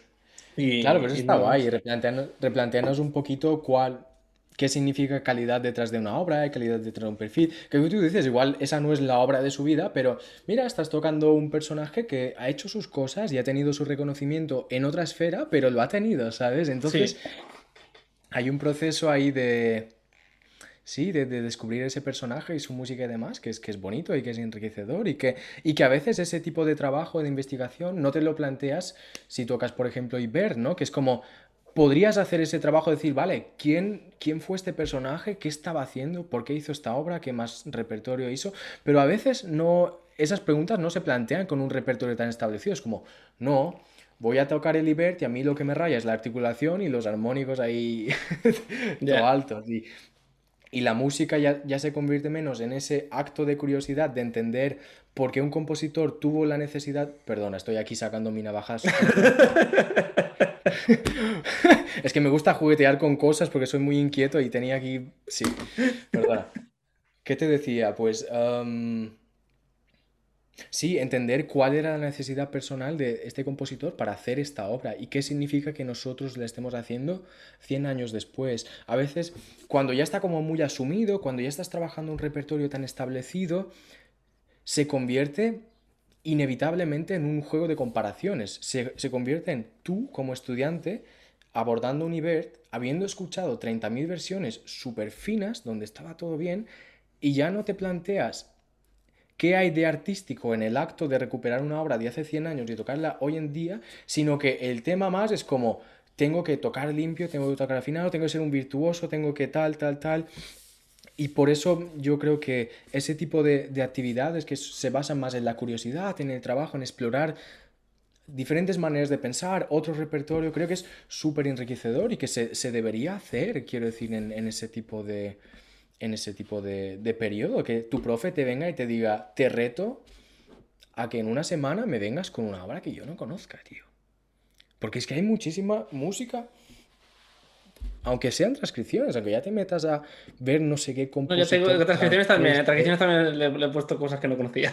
Sí, eso es bonito, tío. Y así aprende también un poco el profe, ¿sabes? Y así nos replanteamos todos qué es un canon y por qué, por qué se toca tanto Ibert. Ibert es un obrón, no quiero decir aquí Ibert caca, Pero, pero es como, ¿por qué Ibert y no otra obra menos conocida que también tiene su validez, su virtud musical, ¿sabes? Es un poco, es un poco eso. Para mí, creo que estudiar saxo está bien, tenemos que ser intentar, digamos, dominar el instrumento a lo máximo, pero creo que se debería, nos deberíamos centrar un poco más en la actividad casi casi mental y filosófica detrás de todo esto de por qué somos músicos y por qué estamos haciendo esto y por qué hacemos este repertorio y por qué se ha establecido este repertorio, por qué esta manera de tocar y no cualquier otra aunque al final llegues a las mismas conclusiones, aunque al final tú le confrontes eso a tu profesor y tu profesor te lo explique y te diga, mira, tocamos así porque tal, tocamos este repertorio porque mira, la calidad musical de esta obra no sé qué, ¿vale? Súper guay, todo muy válido, pero el hecho de plantearse cosas y cuestionarse creo que es súper importante y se está haciendo demasiado poquito en, el trabajo que en el trabajo de conservatorio y demás. Hmm. Sí, bueno, bueno, ya una cosa que se me quedaba así pendiente ya de hace unos minutos Estoy hablando de, los concursos, ¿no? Del tema de, bueno, incluso lo mismo lo que has dicho, ¿no? De 30.000 versiones que mm, son todas válidas y, que no son válidas, sino que están todas, vamos, perfectas, que todas podían ser un CD, ¿no? al final, el tema de la competencia, ¿no? Que veníamos hablando antes de, todo esto, al final hay muchísima competencia en, esta época, ya no solo en, en el mundo del sino en toda la música. Sí. Y no sé, estamos hablando de eso antes, por ejemplo, yo te decía que yo me he planteado muchas cosas este año.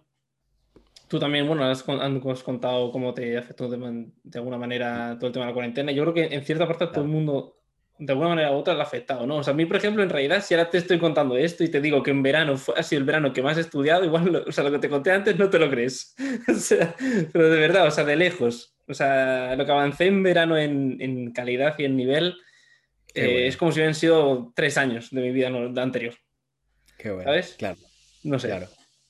Y la verdad que eso, yo creo que hay, una, hay un tema también, eso, al final y al cabo lo que hacen todo esto del tema de los concursos y todo esto de, de, tener un top 10 hace que todo el mundo toque bien lo mismo.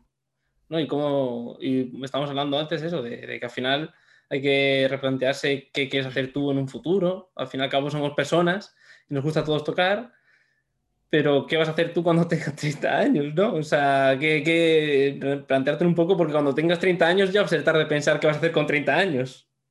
Claro. Sí, yo me, lo, yo me lo he planteado muchas veces desde, desde hace bastante tiempo, pero sobre todo ya en los últimos meses y años, ya pues encontrándome un poquito en esa situación de final de estudios, sabes, ya no vas a estudiar más, ya tienes que empezar a buscar un poco tus posibilidades en el mercado laboral, donde, donde puedes acabar y donde puedes seguir centrándote en tu, en tu música, ¿no?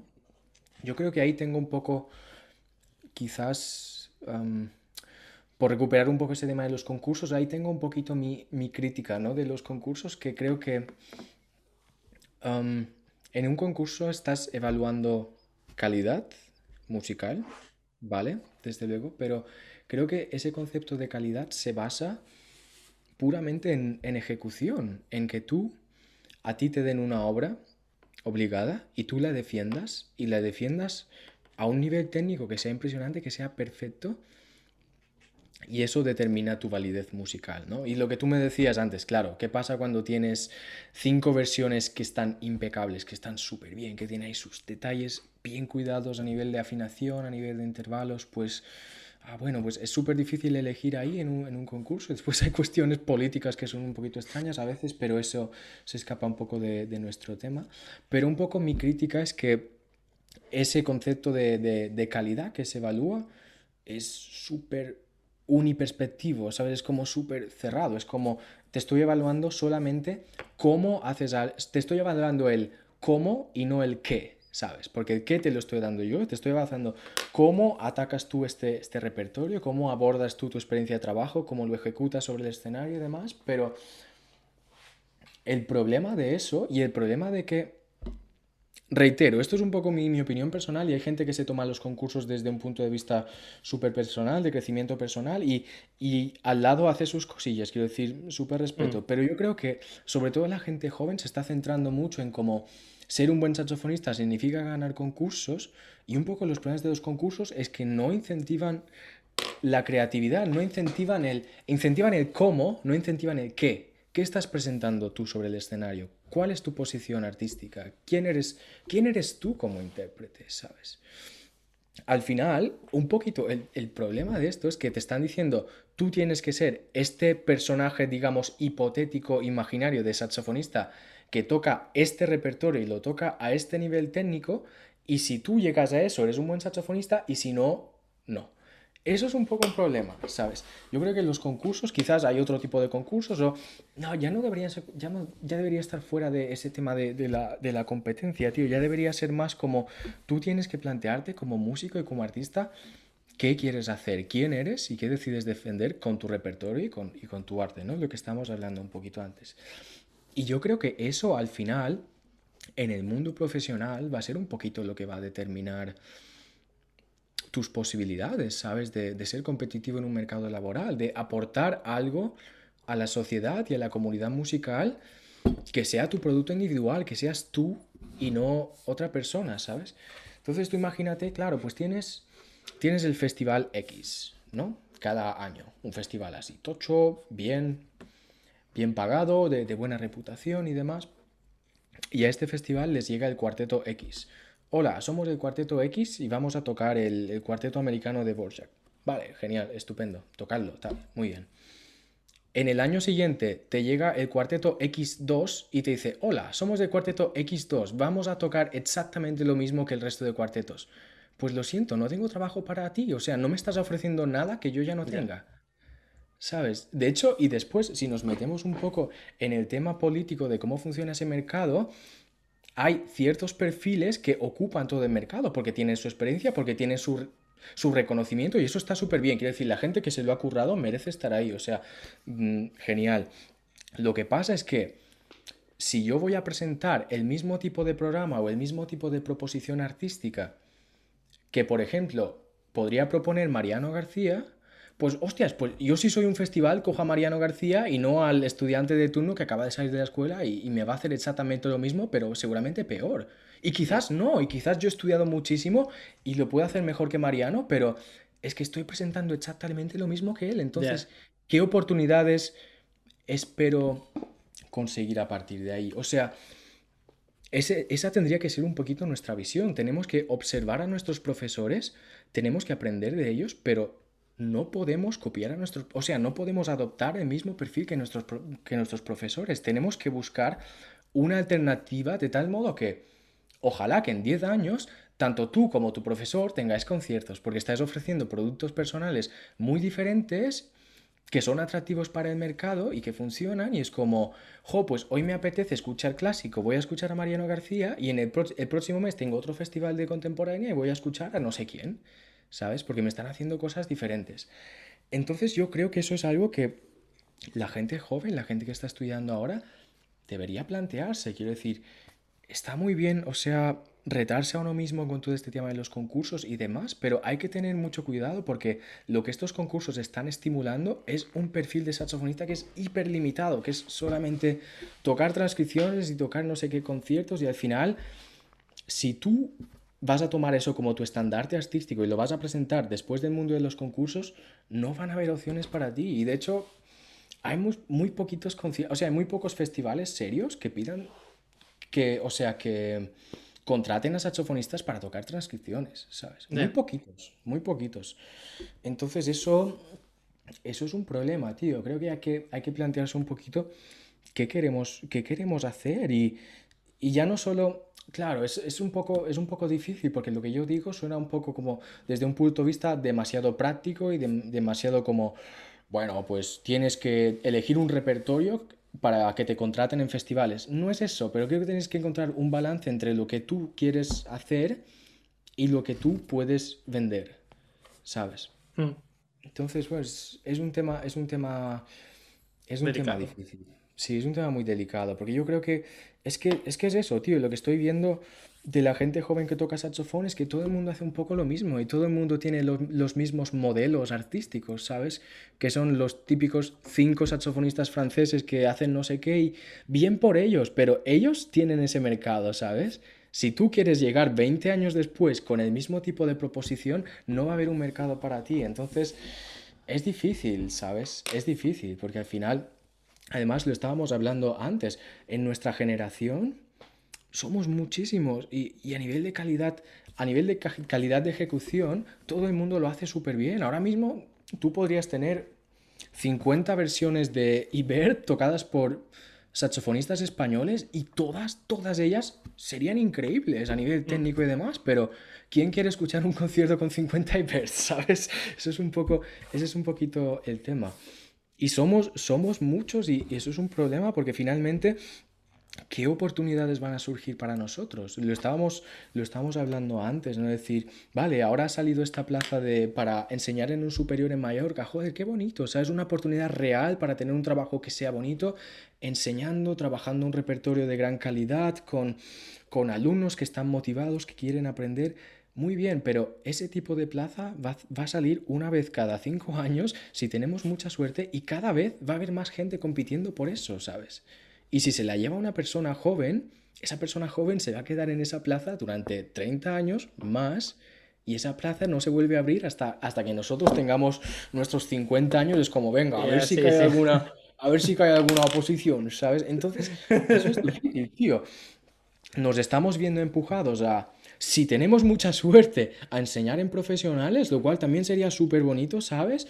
O enseñar ya a, niños pequeños, que eso está bien y hay gente que, es apasionada para ello y que tiene, digamos, una vocación pedagógica orientada a ello y que lo pueden disfrutar muchísimo y que aportan mucho a la sociedad. O sea, sin ninguna duda, lo que pasa es que yo creo que para muchos de nosotros, lo estábamos hablando antes, tanto tú como yo, no queremos hacer eso, ¿sabes? O sea, no es, no es una vocación y creo que ese no es un sitio donde nosotros podamos explorar nuestro potencial, digamos, musical que llevamos cultivando durante muchos años. O sea, yo me encuentro ahora con, mi, con mis estudios de superior y mis dos másteres y si tengo mucha suerte, voy a acabar enseñando a críos de 8 años a tocar la pantera rosa, ¿sabes? Y está bien, he curado mucho, he tocado el tanada, he tocado el berio, he hecho no sé qué. Y al final no puedo explotar nada de ello. Al final mi trabajo del día a día es enseñar la pantera rosa y cómo tocar do sostenido a críos pequeños y si tengo mucha suerte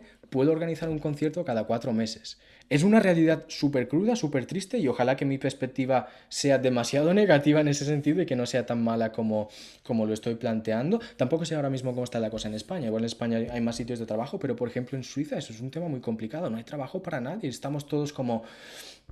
Estamos sobrecualificados para un trabajo al que ni siquiera podemos acceder. O sea, es, es muy duro, ¿sabes? Y yo creo que eso nuestros profesores nos lo deberían haber, nos lo deberían haber informado un poquito. no te sabes dónde te meten, ¿no? y decir, es súper bonito que estés haciendo este tipo de trabajo, que estés ocho horas encerrado en tu aula de estudio preparándote el tanada y demás, súper bonito, súper necesario, pero a la vez, en alguna zona de tu cabeza tienes que plantearte que en algún momento de tu vida tú necesitarás encontrar tu camino personal para poder ya no solo desarrollarte artísticamente, ir más allá y, buscar tu propio repertorio, como hablábamos antes, sino para encontrar un puesto de trabajo donde tú puedas explotar tus, tus calidades artísticas, en las que llevas trabajando años y años, ¿sabes? Ya. Entonces, bueno, a mí yo sí te soy muy sincero, me, me, asusta un poco la perspectiva de decir qué va a pasar en cinco años.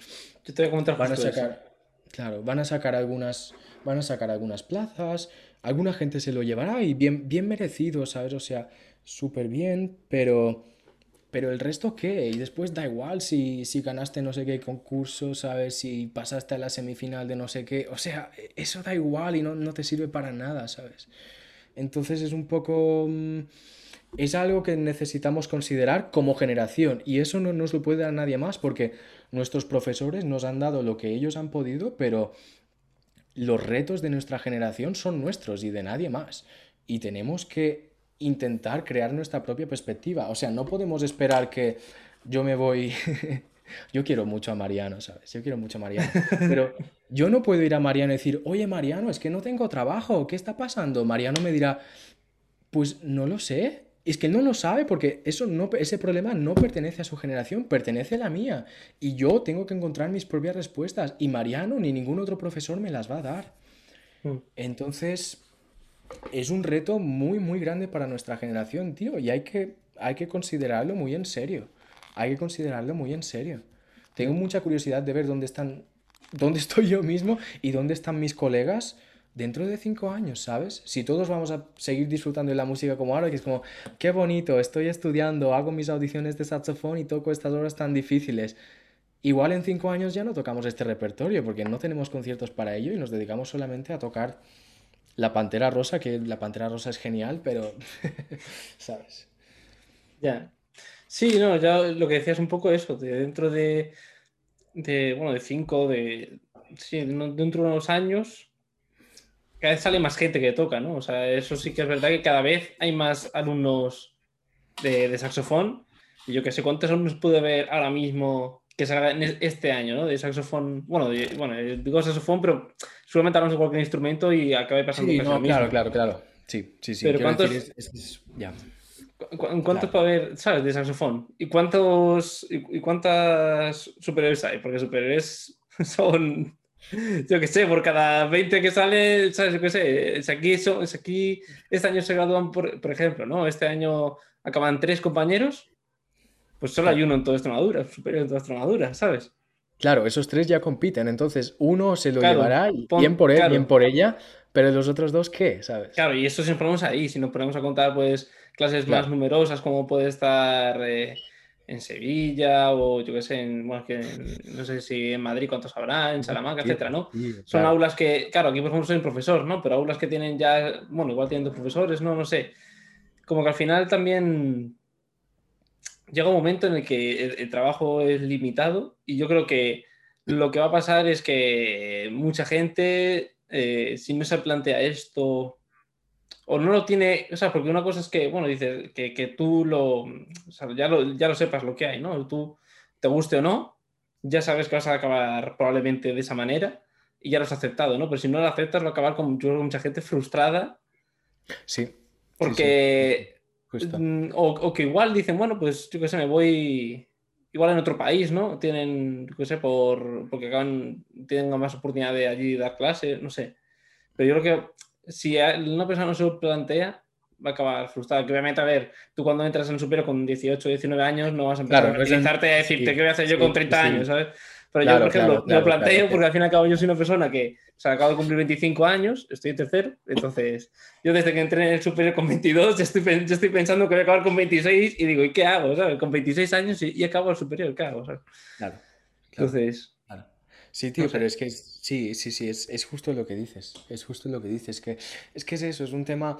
Es difícil porque no sabes. Tienes que aprender a gestionarlo también como profesor. Es lo que tú dices. Tú no puedes ir a los tres chavalines que te lleguen a primero superior y decirles, oye, que no hay trabajo, cuidado, porque. es como, no, yo qué sé, hay que, hay que cultivar ese amor por la música y hay que trabajar muy duro y hay que trabajar en una cierta dirección. No, y, que al final, en realidad, todo, o sea, todo el mundo. Al final una cosa seguro, ¿no? O sea, si tú quieres trabajar, vas a trabajar.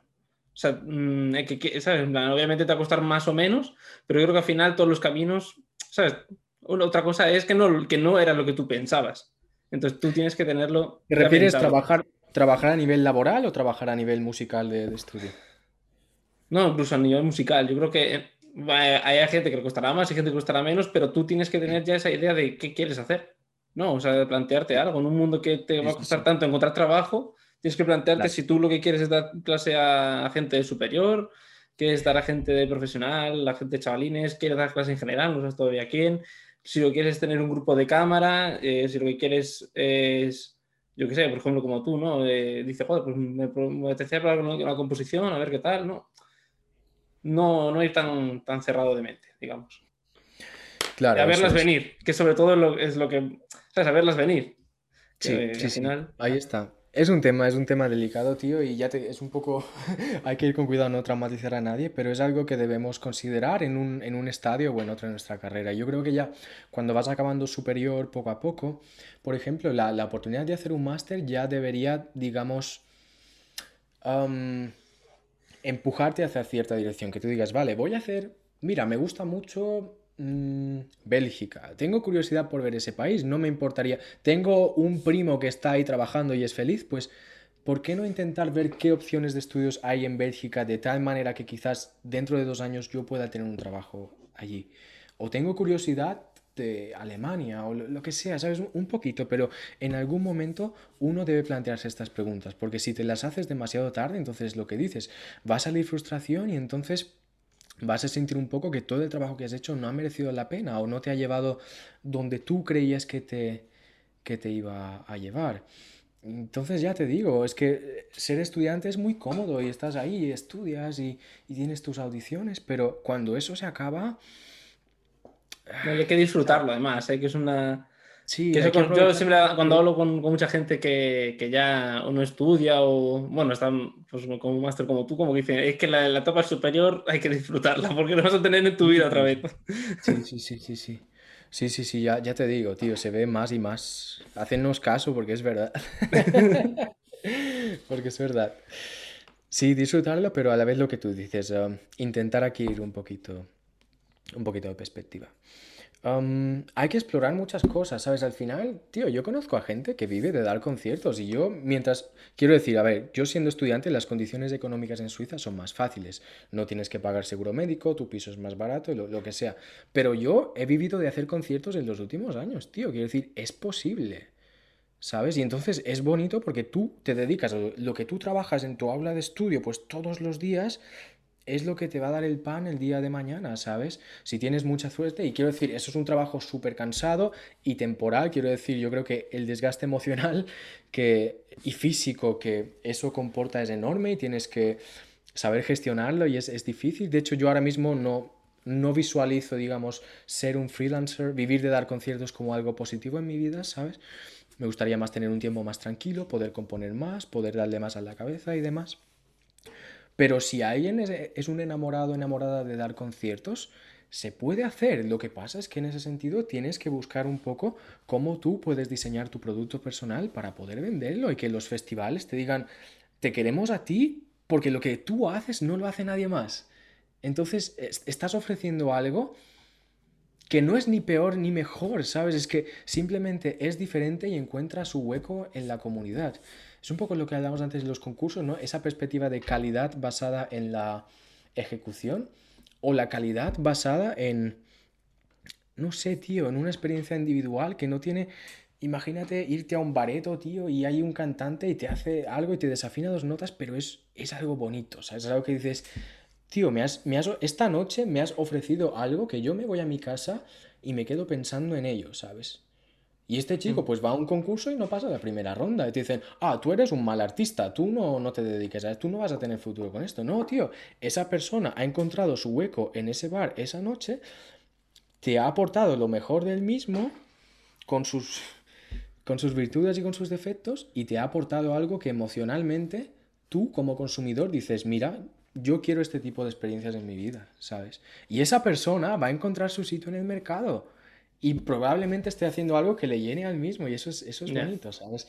Entonces yo creo que ser honesto con uno mismo es, es importante, tú decir, voy a hacer, voy a hacer esto y si, y si es algo raro y tus compañeros te llaman friki, pues está bien, porque eso significa que ellos no conocen ese territorio y no se van a meter en ello y si algún día esa obra friki te puede dar un concierto, te lo vas a llevar tú y no otra persona, ¿sabes? Entonces, entonces ahí es, es importante ampliar un poco nuestras perspectivas a día de hoy, ¿sabes?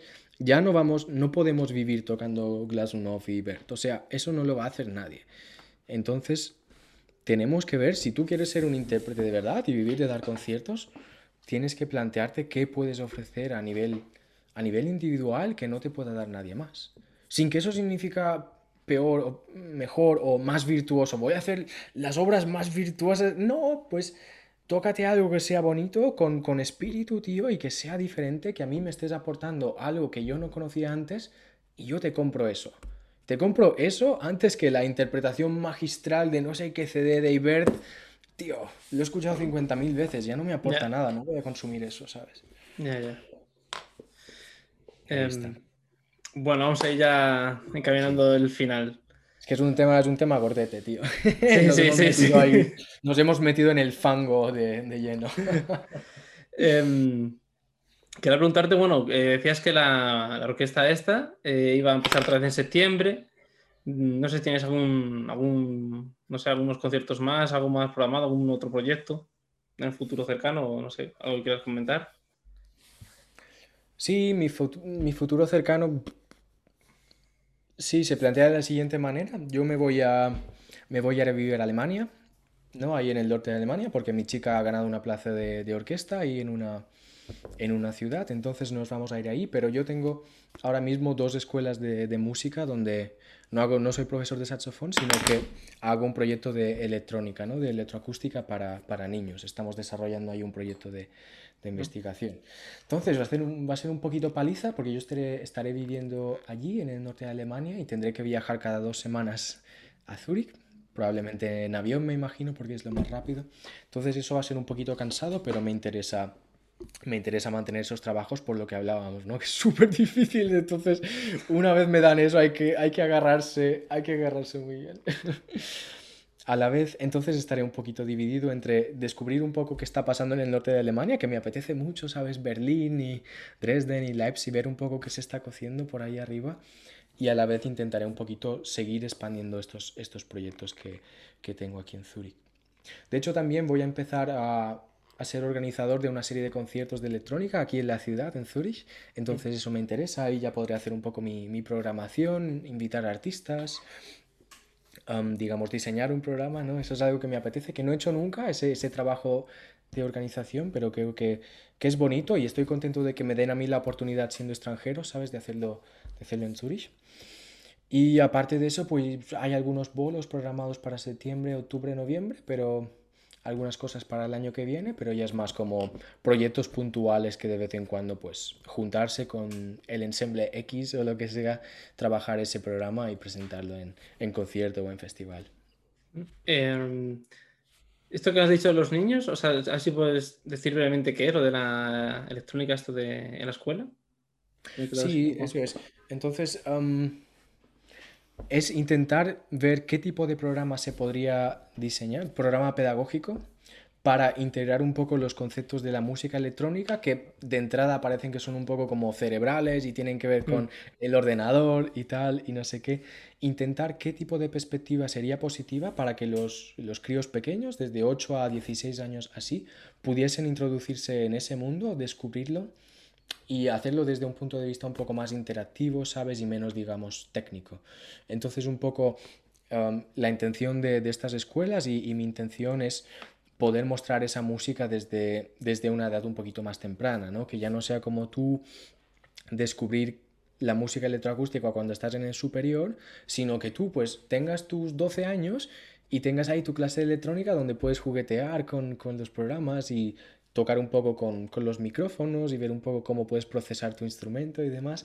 Entonces eso me parece, me parece un proyecto bonito y que creo mm. que será de utilidad, digamos, para las siguientes generaciones de músicos, porque finalmente el tema tecnológico, y ya lo estamos viendo un poco con el corona, donde todo el mundo se ha tenido que poner un poco las pilas como, ah, ¿cómo me grabo? Y entonces ya aprendes, vale, tengo que comprarme este micro y esta interface y los conecto así y después programa, ¿sabes? Esto que estamos descubriendo un poquito ahora será más y más importante y se está integrando, digamos, la música contemporánea de hoy en día, la música más reciente, es una exploración constante de los medios digitales. Entonces, eso va a estar ahí presente. Y creemos, o yo creo que aportar eso en ese estadio, digamos, de, de la educación de los críos, ¿no? Va a ser súper valuoso. O eso, eso esperamos. Sí, sí, no tiene, o sea, tiene pinta muy interesante, la verdad. O sea, no sé, cuando lo has comentado me he quedado diciendo, joder, como mm. tenía curiosidad de saber de qué trataba porque digo, es que y al final lo he comentado y yo pensando, digo, no, y aquí los niños, pues nada, pues... Sí, hay poquito... claro, no, eso es, eso es. Sí, no se está haciendo mucho. Yo creo que, claro, un poco la problemática es esa asociación, digamos, tan técnica con el mundo de la electrónica, ¿no? Como el conocimiento informático y demás. Pero finalmente... Además, incluso con gente superior pasa, ¿eh? Sí, sí, sí. Y yo soy súper cateto para esas cosas, tío. O sea... Yo para el pensamiento matemático y lógico y tecnológico soy un menos dos. ¿Sabes? Lo que pasa es que yo tengo un interés que viene mucho desde la parte musical, desde la parte más estética y encontré un poco mi método para yo mismo aprenderlo de una forma que fuese un poquito más intuitiva. Y por eso yo creo que puedo aportar. Yo no soy un matemático que vaya ahí a un músico y decirle, mira, tienes que programar código así, ¿sabes? Como, yo qué sé, yo soy un músico que en su día se cogió un micrófono, intentó probar un poco qué podía hacer y esa, digamos, curiosidad o esa actitud de descubrimiento más lúdico, menos técnico hacia esa estética y hacia ese tipo de material, creo que puede aportar algo a, a ese estadio de la educación ¿no? musical. Mm. Bueno, ya las últimas preguntas, que son las preguntas que siempre hago todo el mundo. Eh, bueno, yo creo que la primera, yo creo que me podemos resumir básicamente bastante, porque yo creo que hemos estado hablando bastante, casi durante una hora igual, solo de este tema, que es que te gustaría aportar al mundo de la música. Sí. sí, pues eso. Quiero decir, yo al final trabajo un poco para satisfacerme a mí mismo, ¿sabes? Un poco mis inquietudes. Yo al final me he dado cuenta, sobre todo con Corona, como ya decíamos, ¿no? Que es importante ser honesto con uno mismo y trabajar en la dirección que uno quiere trabajar, independientemente de, de si eso pues va a gustar más o menos, o si tus compañeros te lo aceptan, te lo critican, qué decir. Yo tengo mis ideas y voy a ir a por ello. Lo que sí que espero es que el camino que yo he seguido, que quizás no es el más convencional para un instrumentista, ojalá que sí que inspire a otros músicos de decir, mirad, hay alternativas, ¿sabes?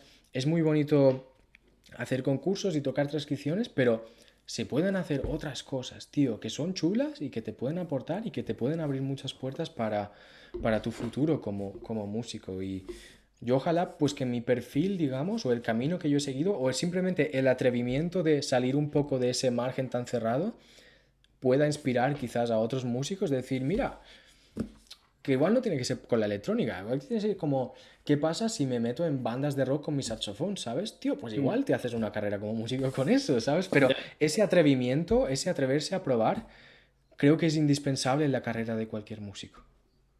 Y ojalá que ese ejemplo pues se transmita ¿no? a, otras generaciones. Bueno, la siguiente pregunta, le, le estoy dando unas, unas, vueltas a cambiarla. Antes preguntaba, bueno, y no sé si que cuánto sueles ensayar y tal, ¿no? Pero al fin y al cabo, tanto porque tu perfil ahora mismo es de composición, ¿no? Una persona que, que te dediques a ensayar saxofón cuatro horas o un instrumento al día, ¿sabes? Sí, tío, no, no me preguntes eso que me da vergüenza.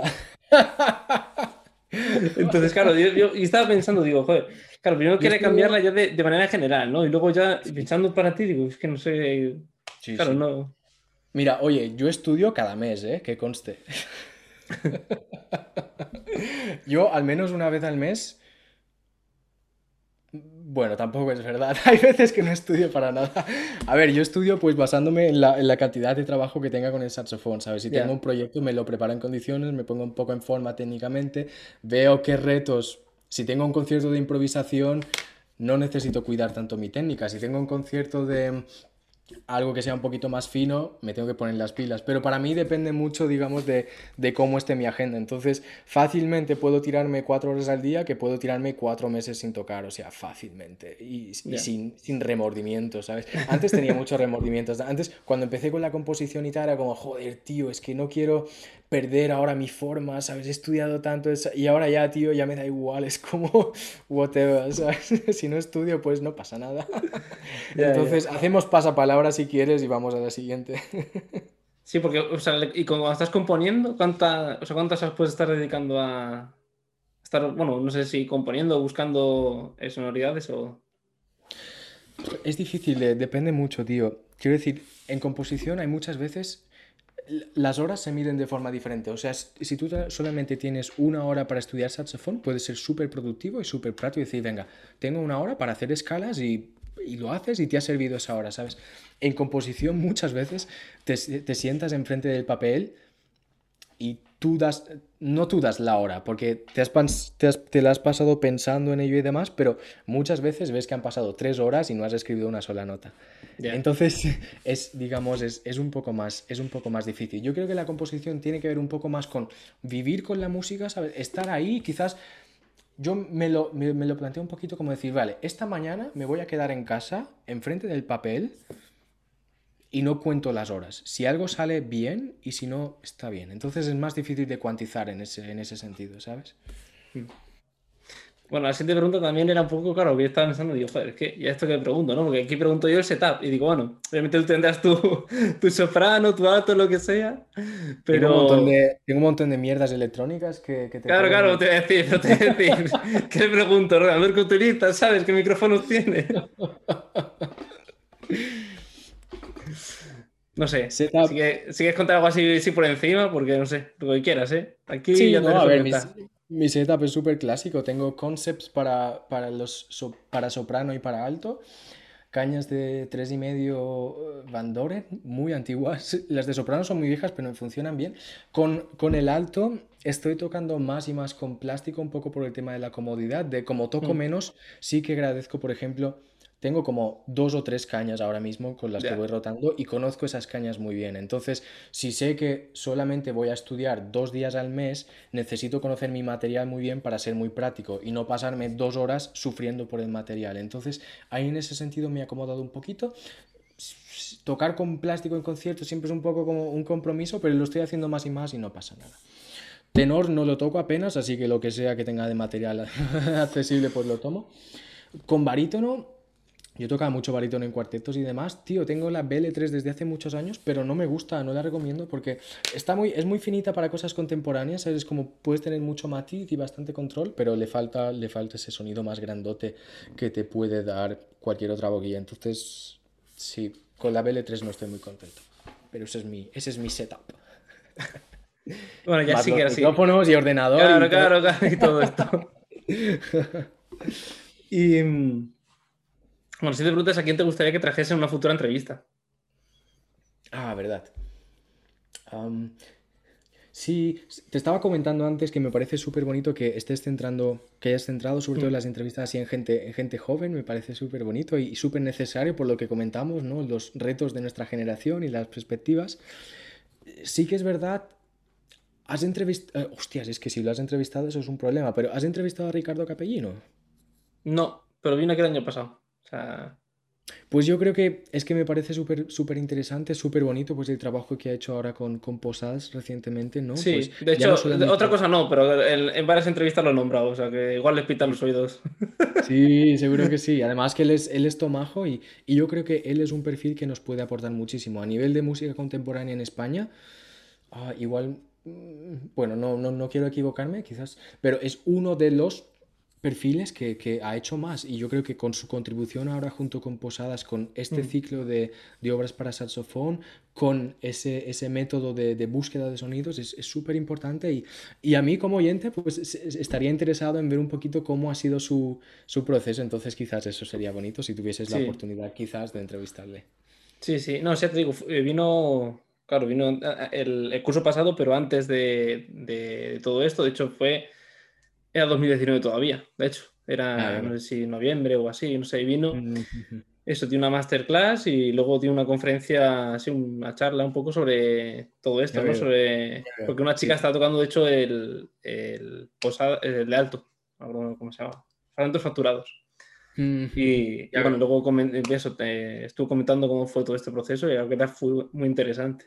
De hecho, es Qué que me bueno, acordaré, bueno. vino, vinieron de, de conservatorios, vinieron un par de profesores de, de esto más de carácter composición, ¿no? Porque al fin y al cabo casi era una más charla para, o sea, los saxofonistas era interesante por ver todo este Sí, proceso, pero era casi claro, más de claro, claro, claro, compositores que de, Desde luego, que desde luego. de, que de músicos. De hecho, es que vino la profesora de, de, de- que aquí historia y organología, ¿sabes? Por curiosidad y por todo. Claro, Le, le podemos... le íbamos viendo con la cara poco a poco y estaba flipando. Qué bueno. Sí, es que nos podemos nutrir muchísimo de, de eso, ¿sabes? Quiero decir, eso es historia viva.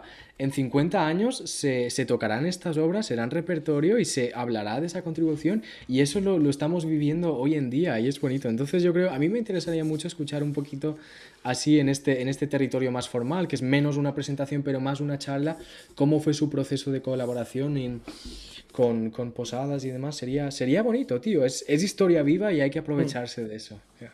Vale. Y la última ya es que me hagas tú una pregunta a mí.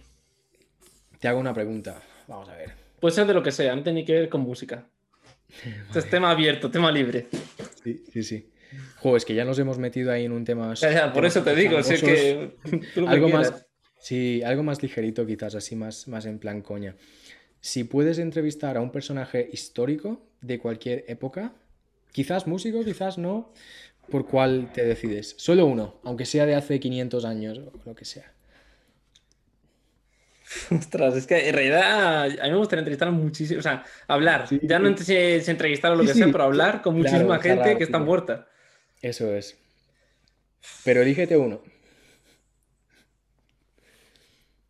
Mm, a ver, un momentillo, estoy pensando. Es que claro, estoy pensando, no sé si decir músicos, porque músicos acá es que es un montón en realidad. Sí, sí, sí, es, es- es difícil. Mm, yo qué sé, a ver, voy a hacer un- un- uno típico, ¿no? Pero. Uf, espérate. O sea, me- me- Es que, joder. difícil, ¿eh? No es Es que fácil, ¿eh? pienso uno y me salen luego dos más. Te, te he pillado ahí con la pregunta. Pienso uno y me salen luego dos más, macho. No sé, a ver, o sea, a ver, de saxo, o sea, ya no solo igual. Eh, a- a- yo qué sé, lo típico sería ¿no? Adolf Sax, ¿no? Pero igual también a, a Marcel Moon, ¿no? Mm, claro. Sería también muy interesante. O incluso, mira, ya sé, ya, ya, ya sé a quién. A Singale. Ah, ya veo. Ah, curioso, curioso. No me lo esperaría. Ya veo. Bien interesante, bien interesante. Qué guay. Sí, Pues no sí. sé, o sea, al fin y al cabo fue, bueno, no, pues ahora mismo no, igual meto la pata, ¿no? Pero sería de los primeros en, en componer para saxo. Eso es, propulsó nuestro El primer cuarteto fue suyo. Y se ha, sí, y se ha establecido ahí como repertorio, entonces esto, eso está guay. Ya veo, claro, pues saber qué estaba pensando ese señor, ¿no? Cuando le llegaron con el nuevo instrumento, Claro, "Mira, claro, esto, esto es el saxofón. claro, claro, claro. Claro. Qué guay. Bueno, pues nada, buena. Respuesta correcta. sería hasta aquí la entrevista. Muchas gracias, nos hemos tirado... Bueno, la entrevista no habrá llegado dos horas, pero nosotros hemos estado hablando más de dos horas porque estuvimos hablando un rato sí. antes. Buah, ya veo. Bueno, Sí, sí, sí. Nada, muchas gracias por todo tu tiempo. Ya, gracias a ti por la A ti por tu tiempo, que encima te he quitado el sol, que me llevas diciendo que hace dos semanas que no salía o no sé. o sea. Eso es, cabrón. Eso es. No, me alegro de haber charlado contigo, tío. Gracias por la invitación. Espero que esto pueda aportar algo a, a la gente que, que lo escuche. Y, y sí, sí, sí, un placer, un placer. Bueno, eh, pues nada, muchas gracias y, y hasta luego. Gracias a ti. Chao.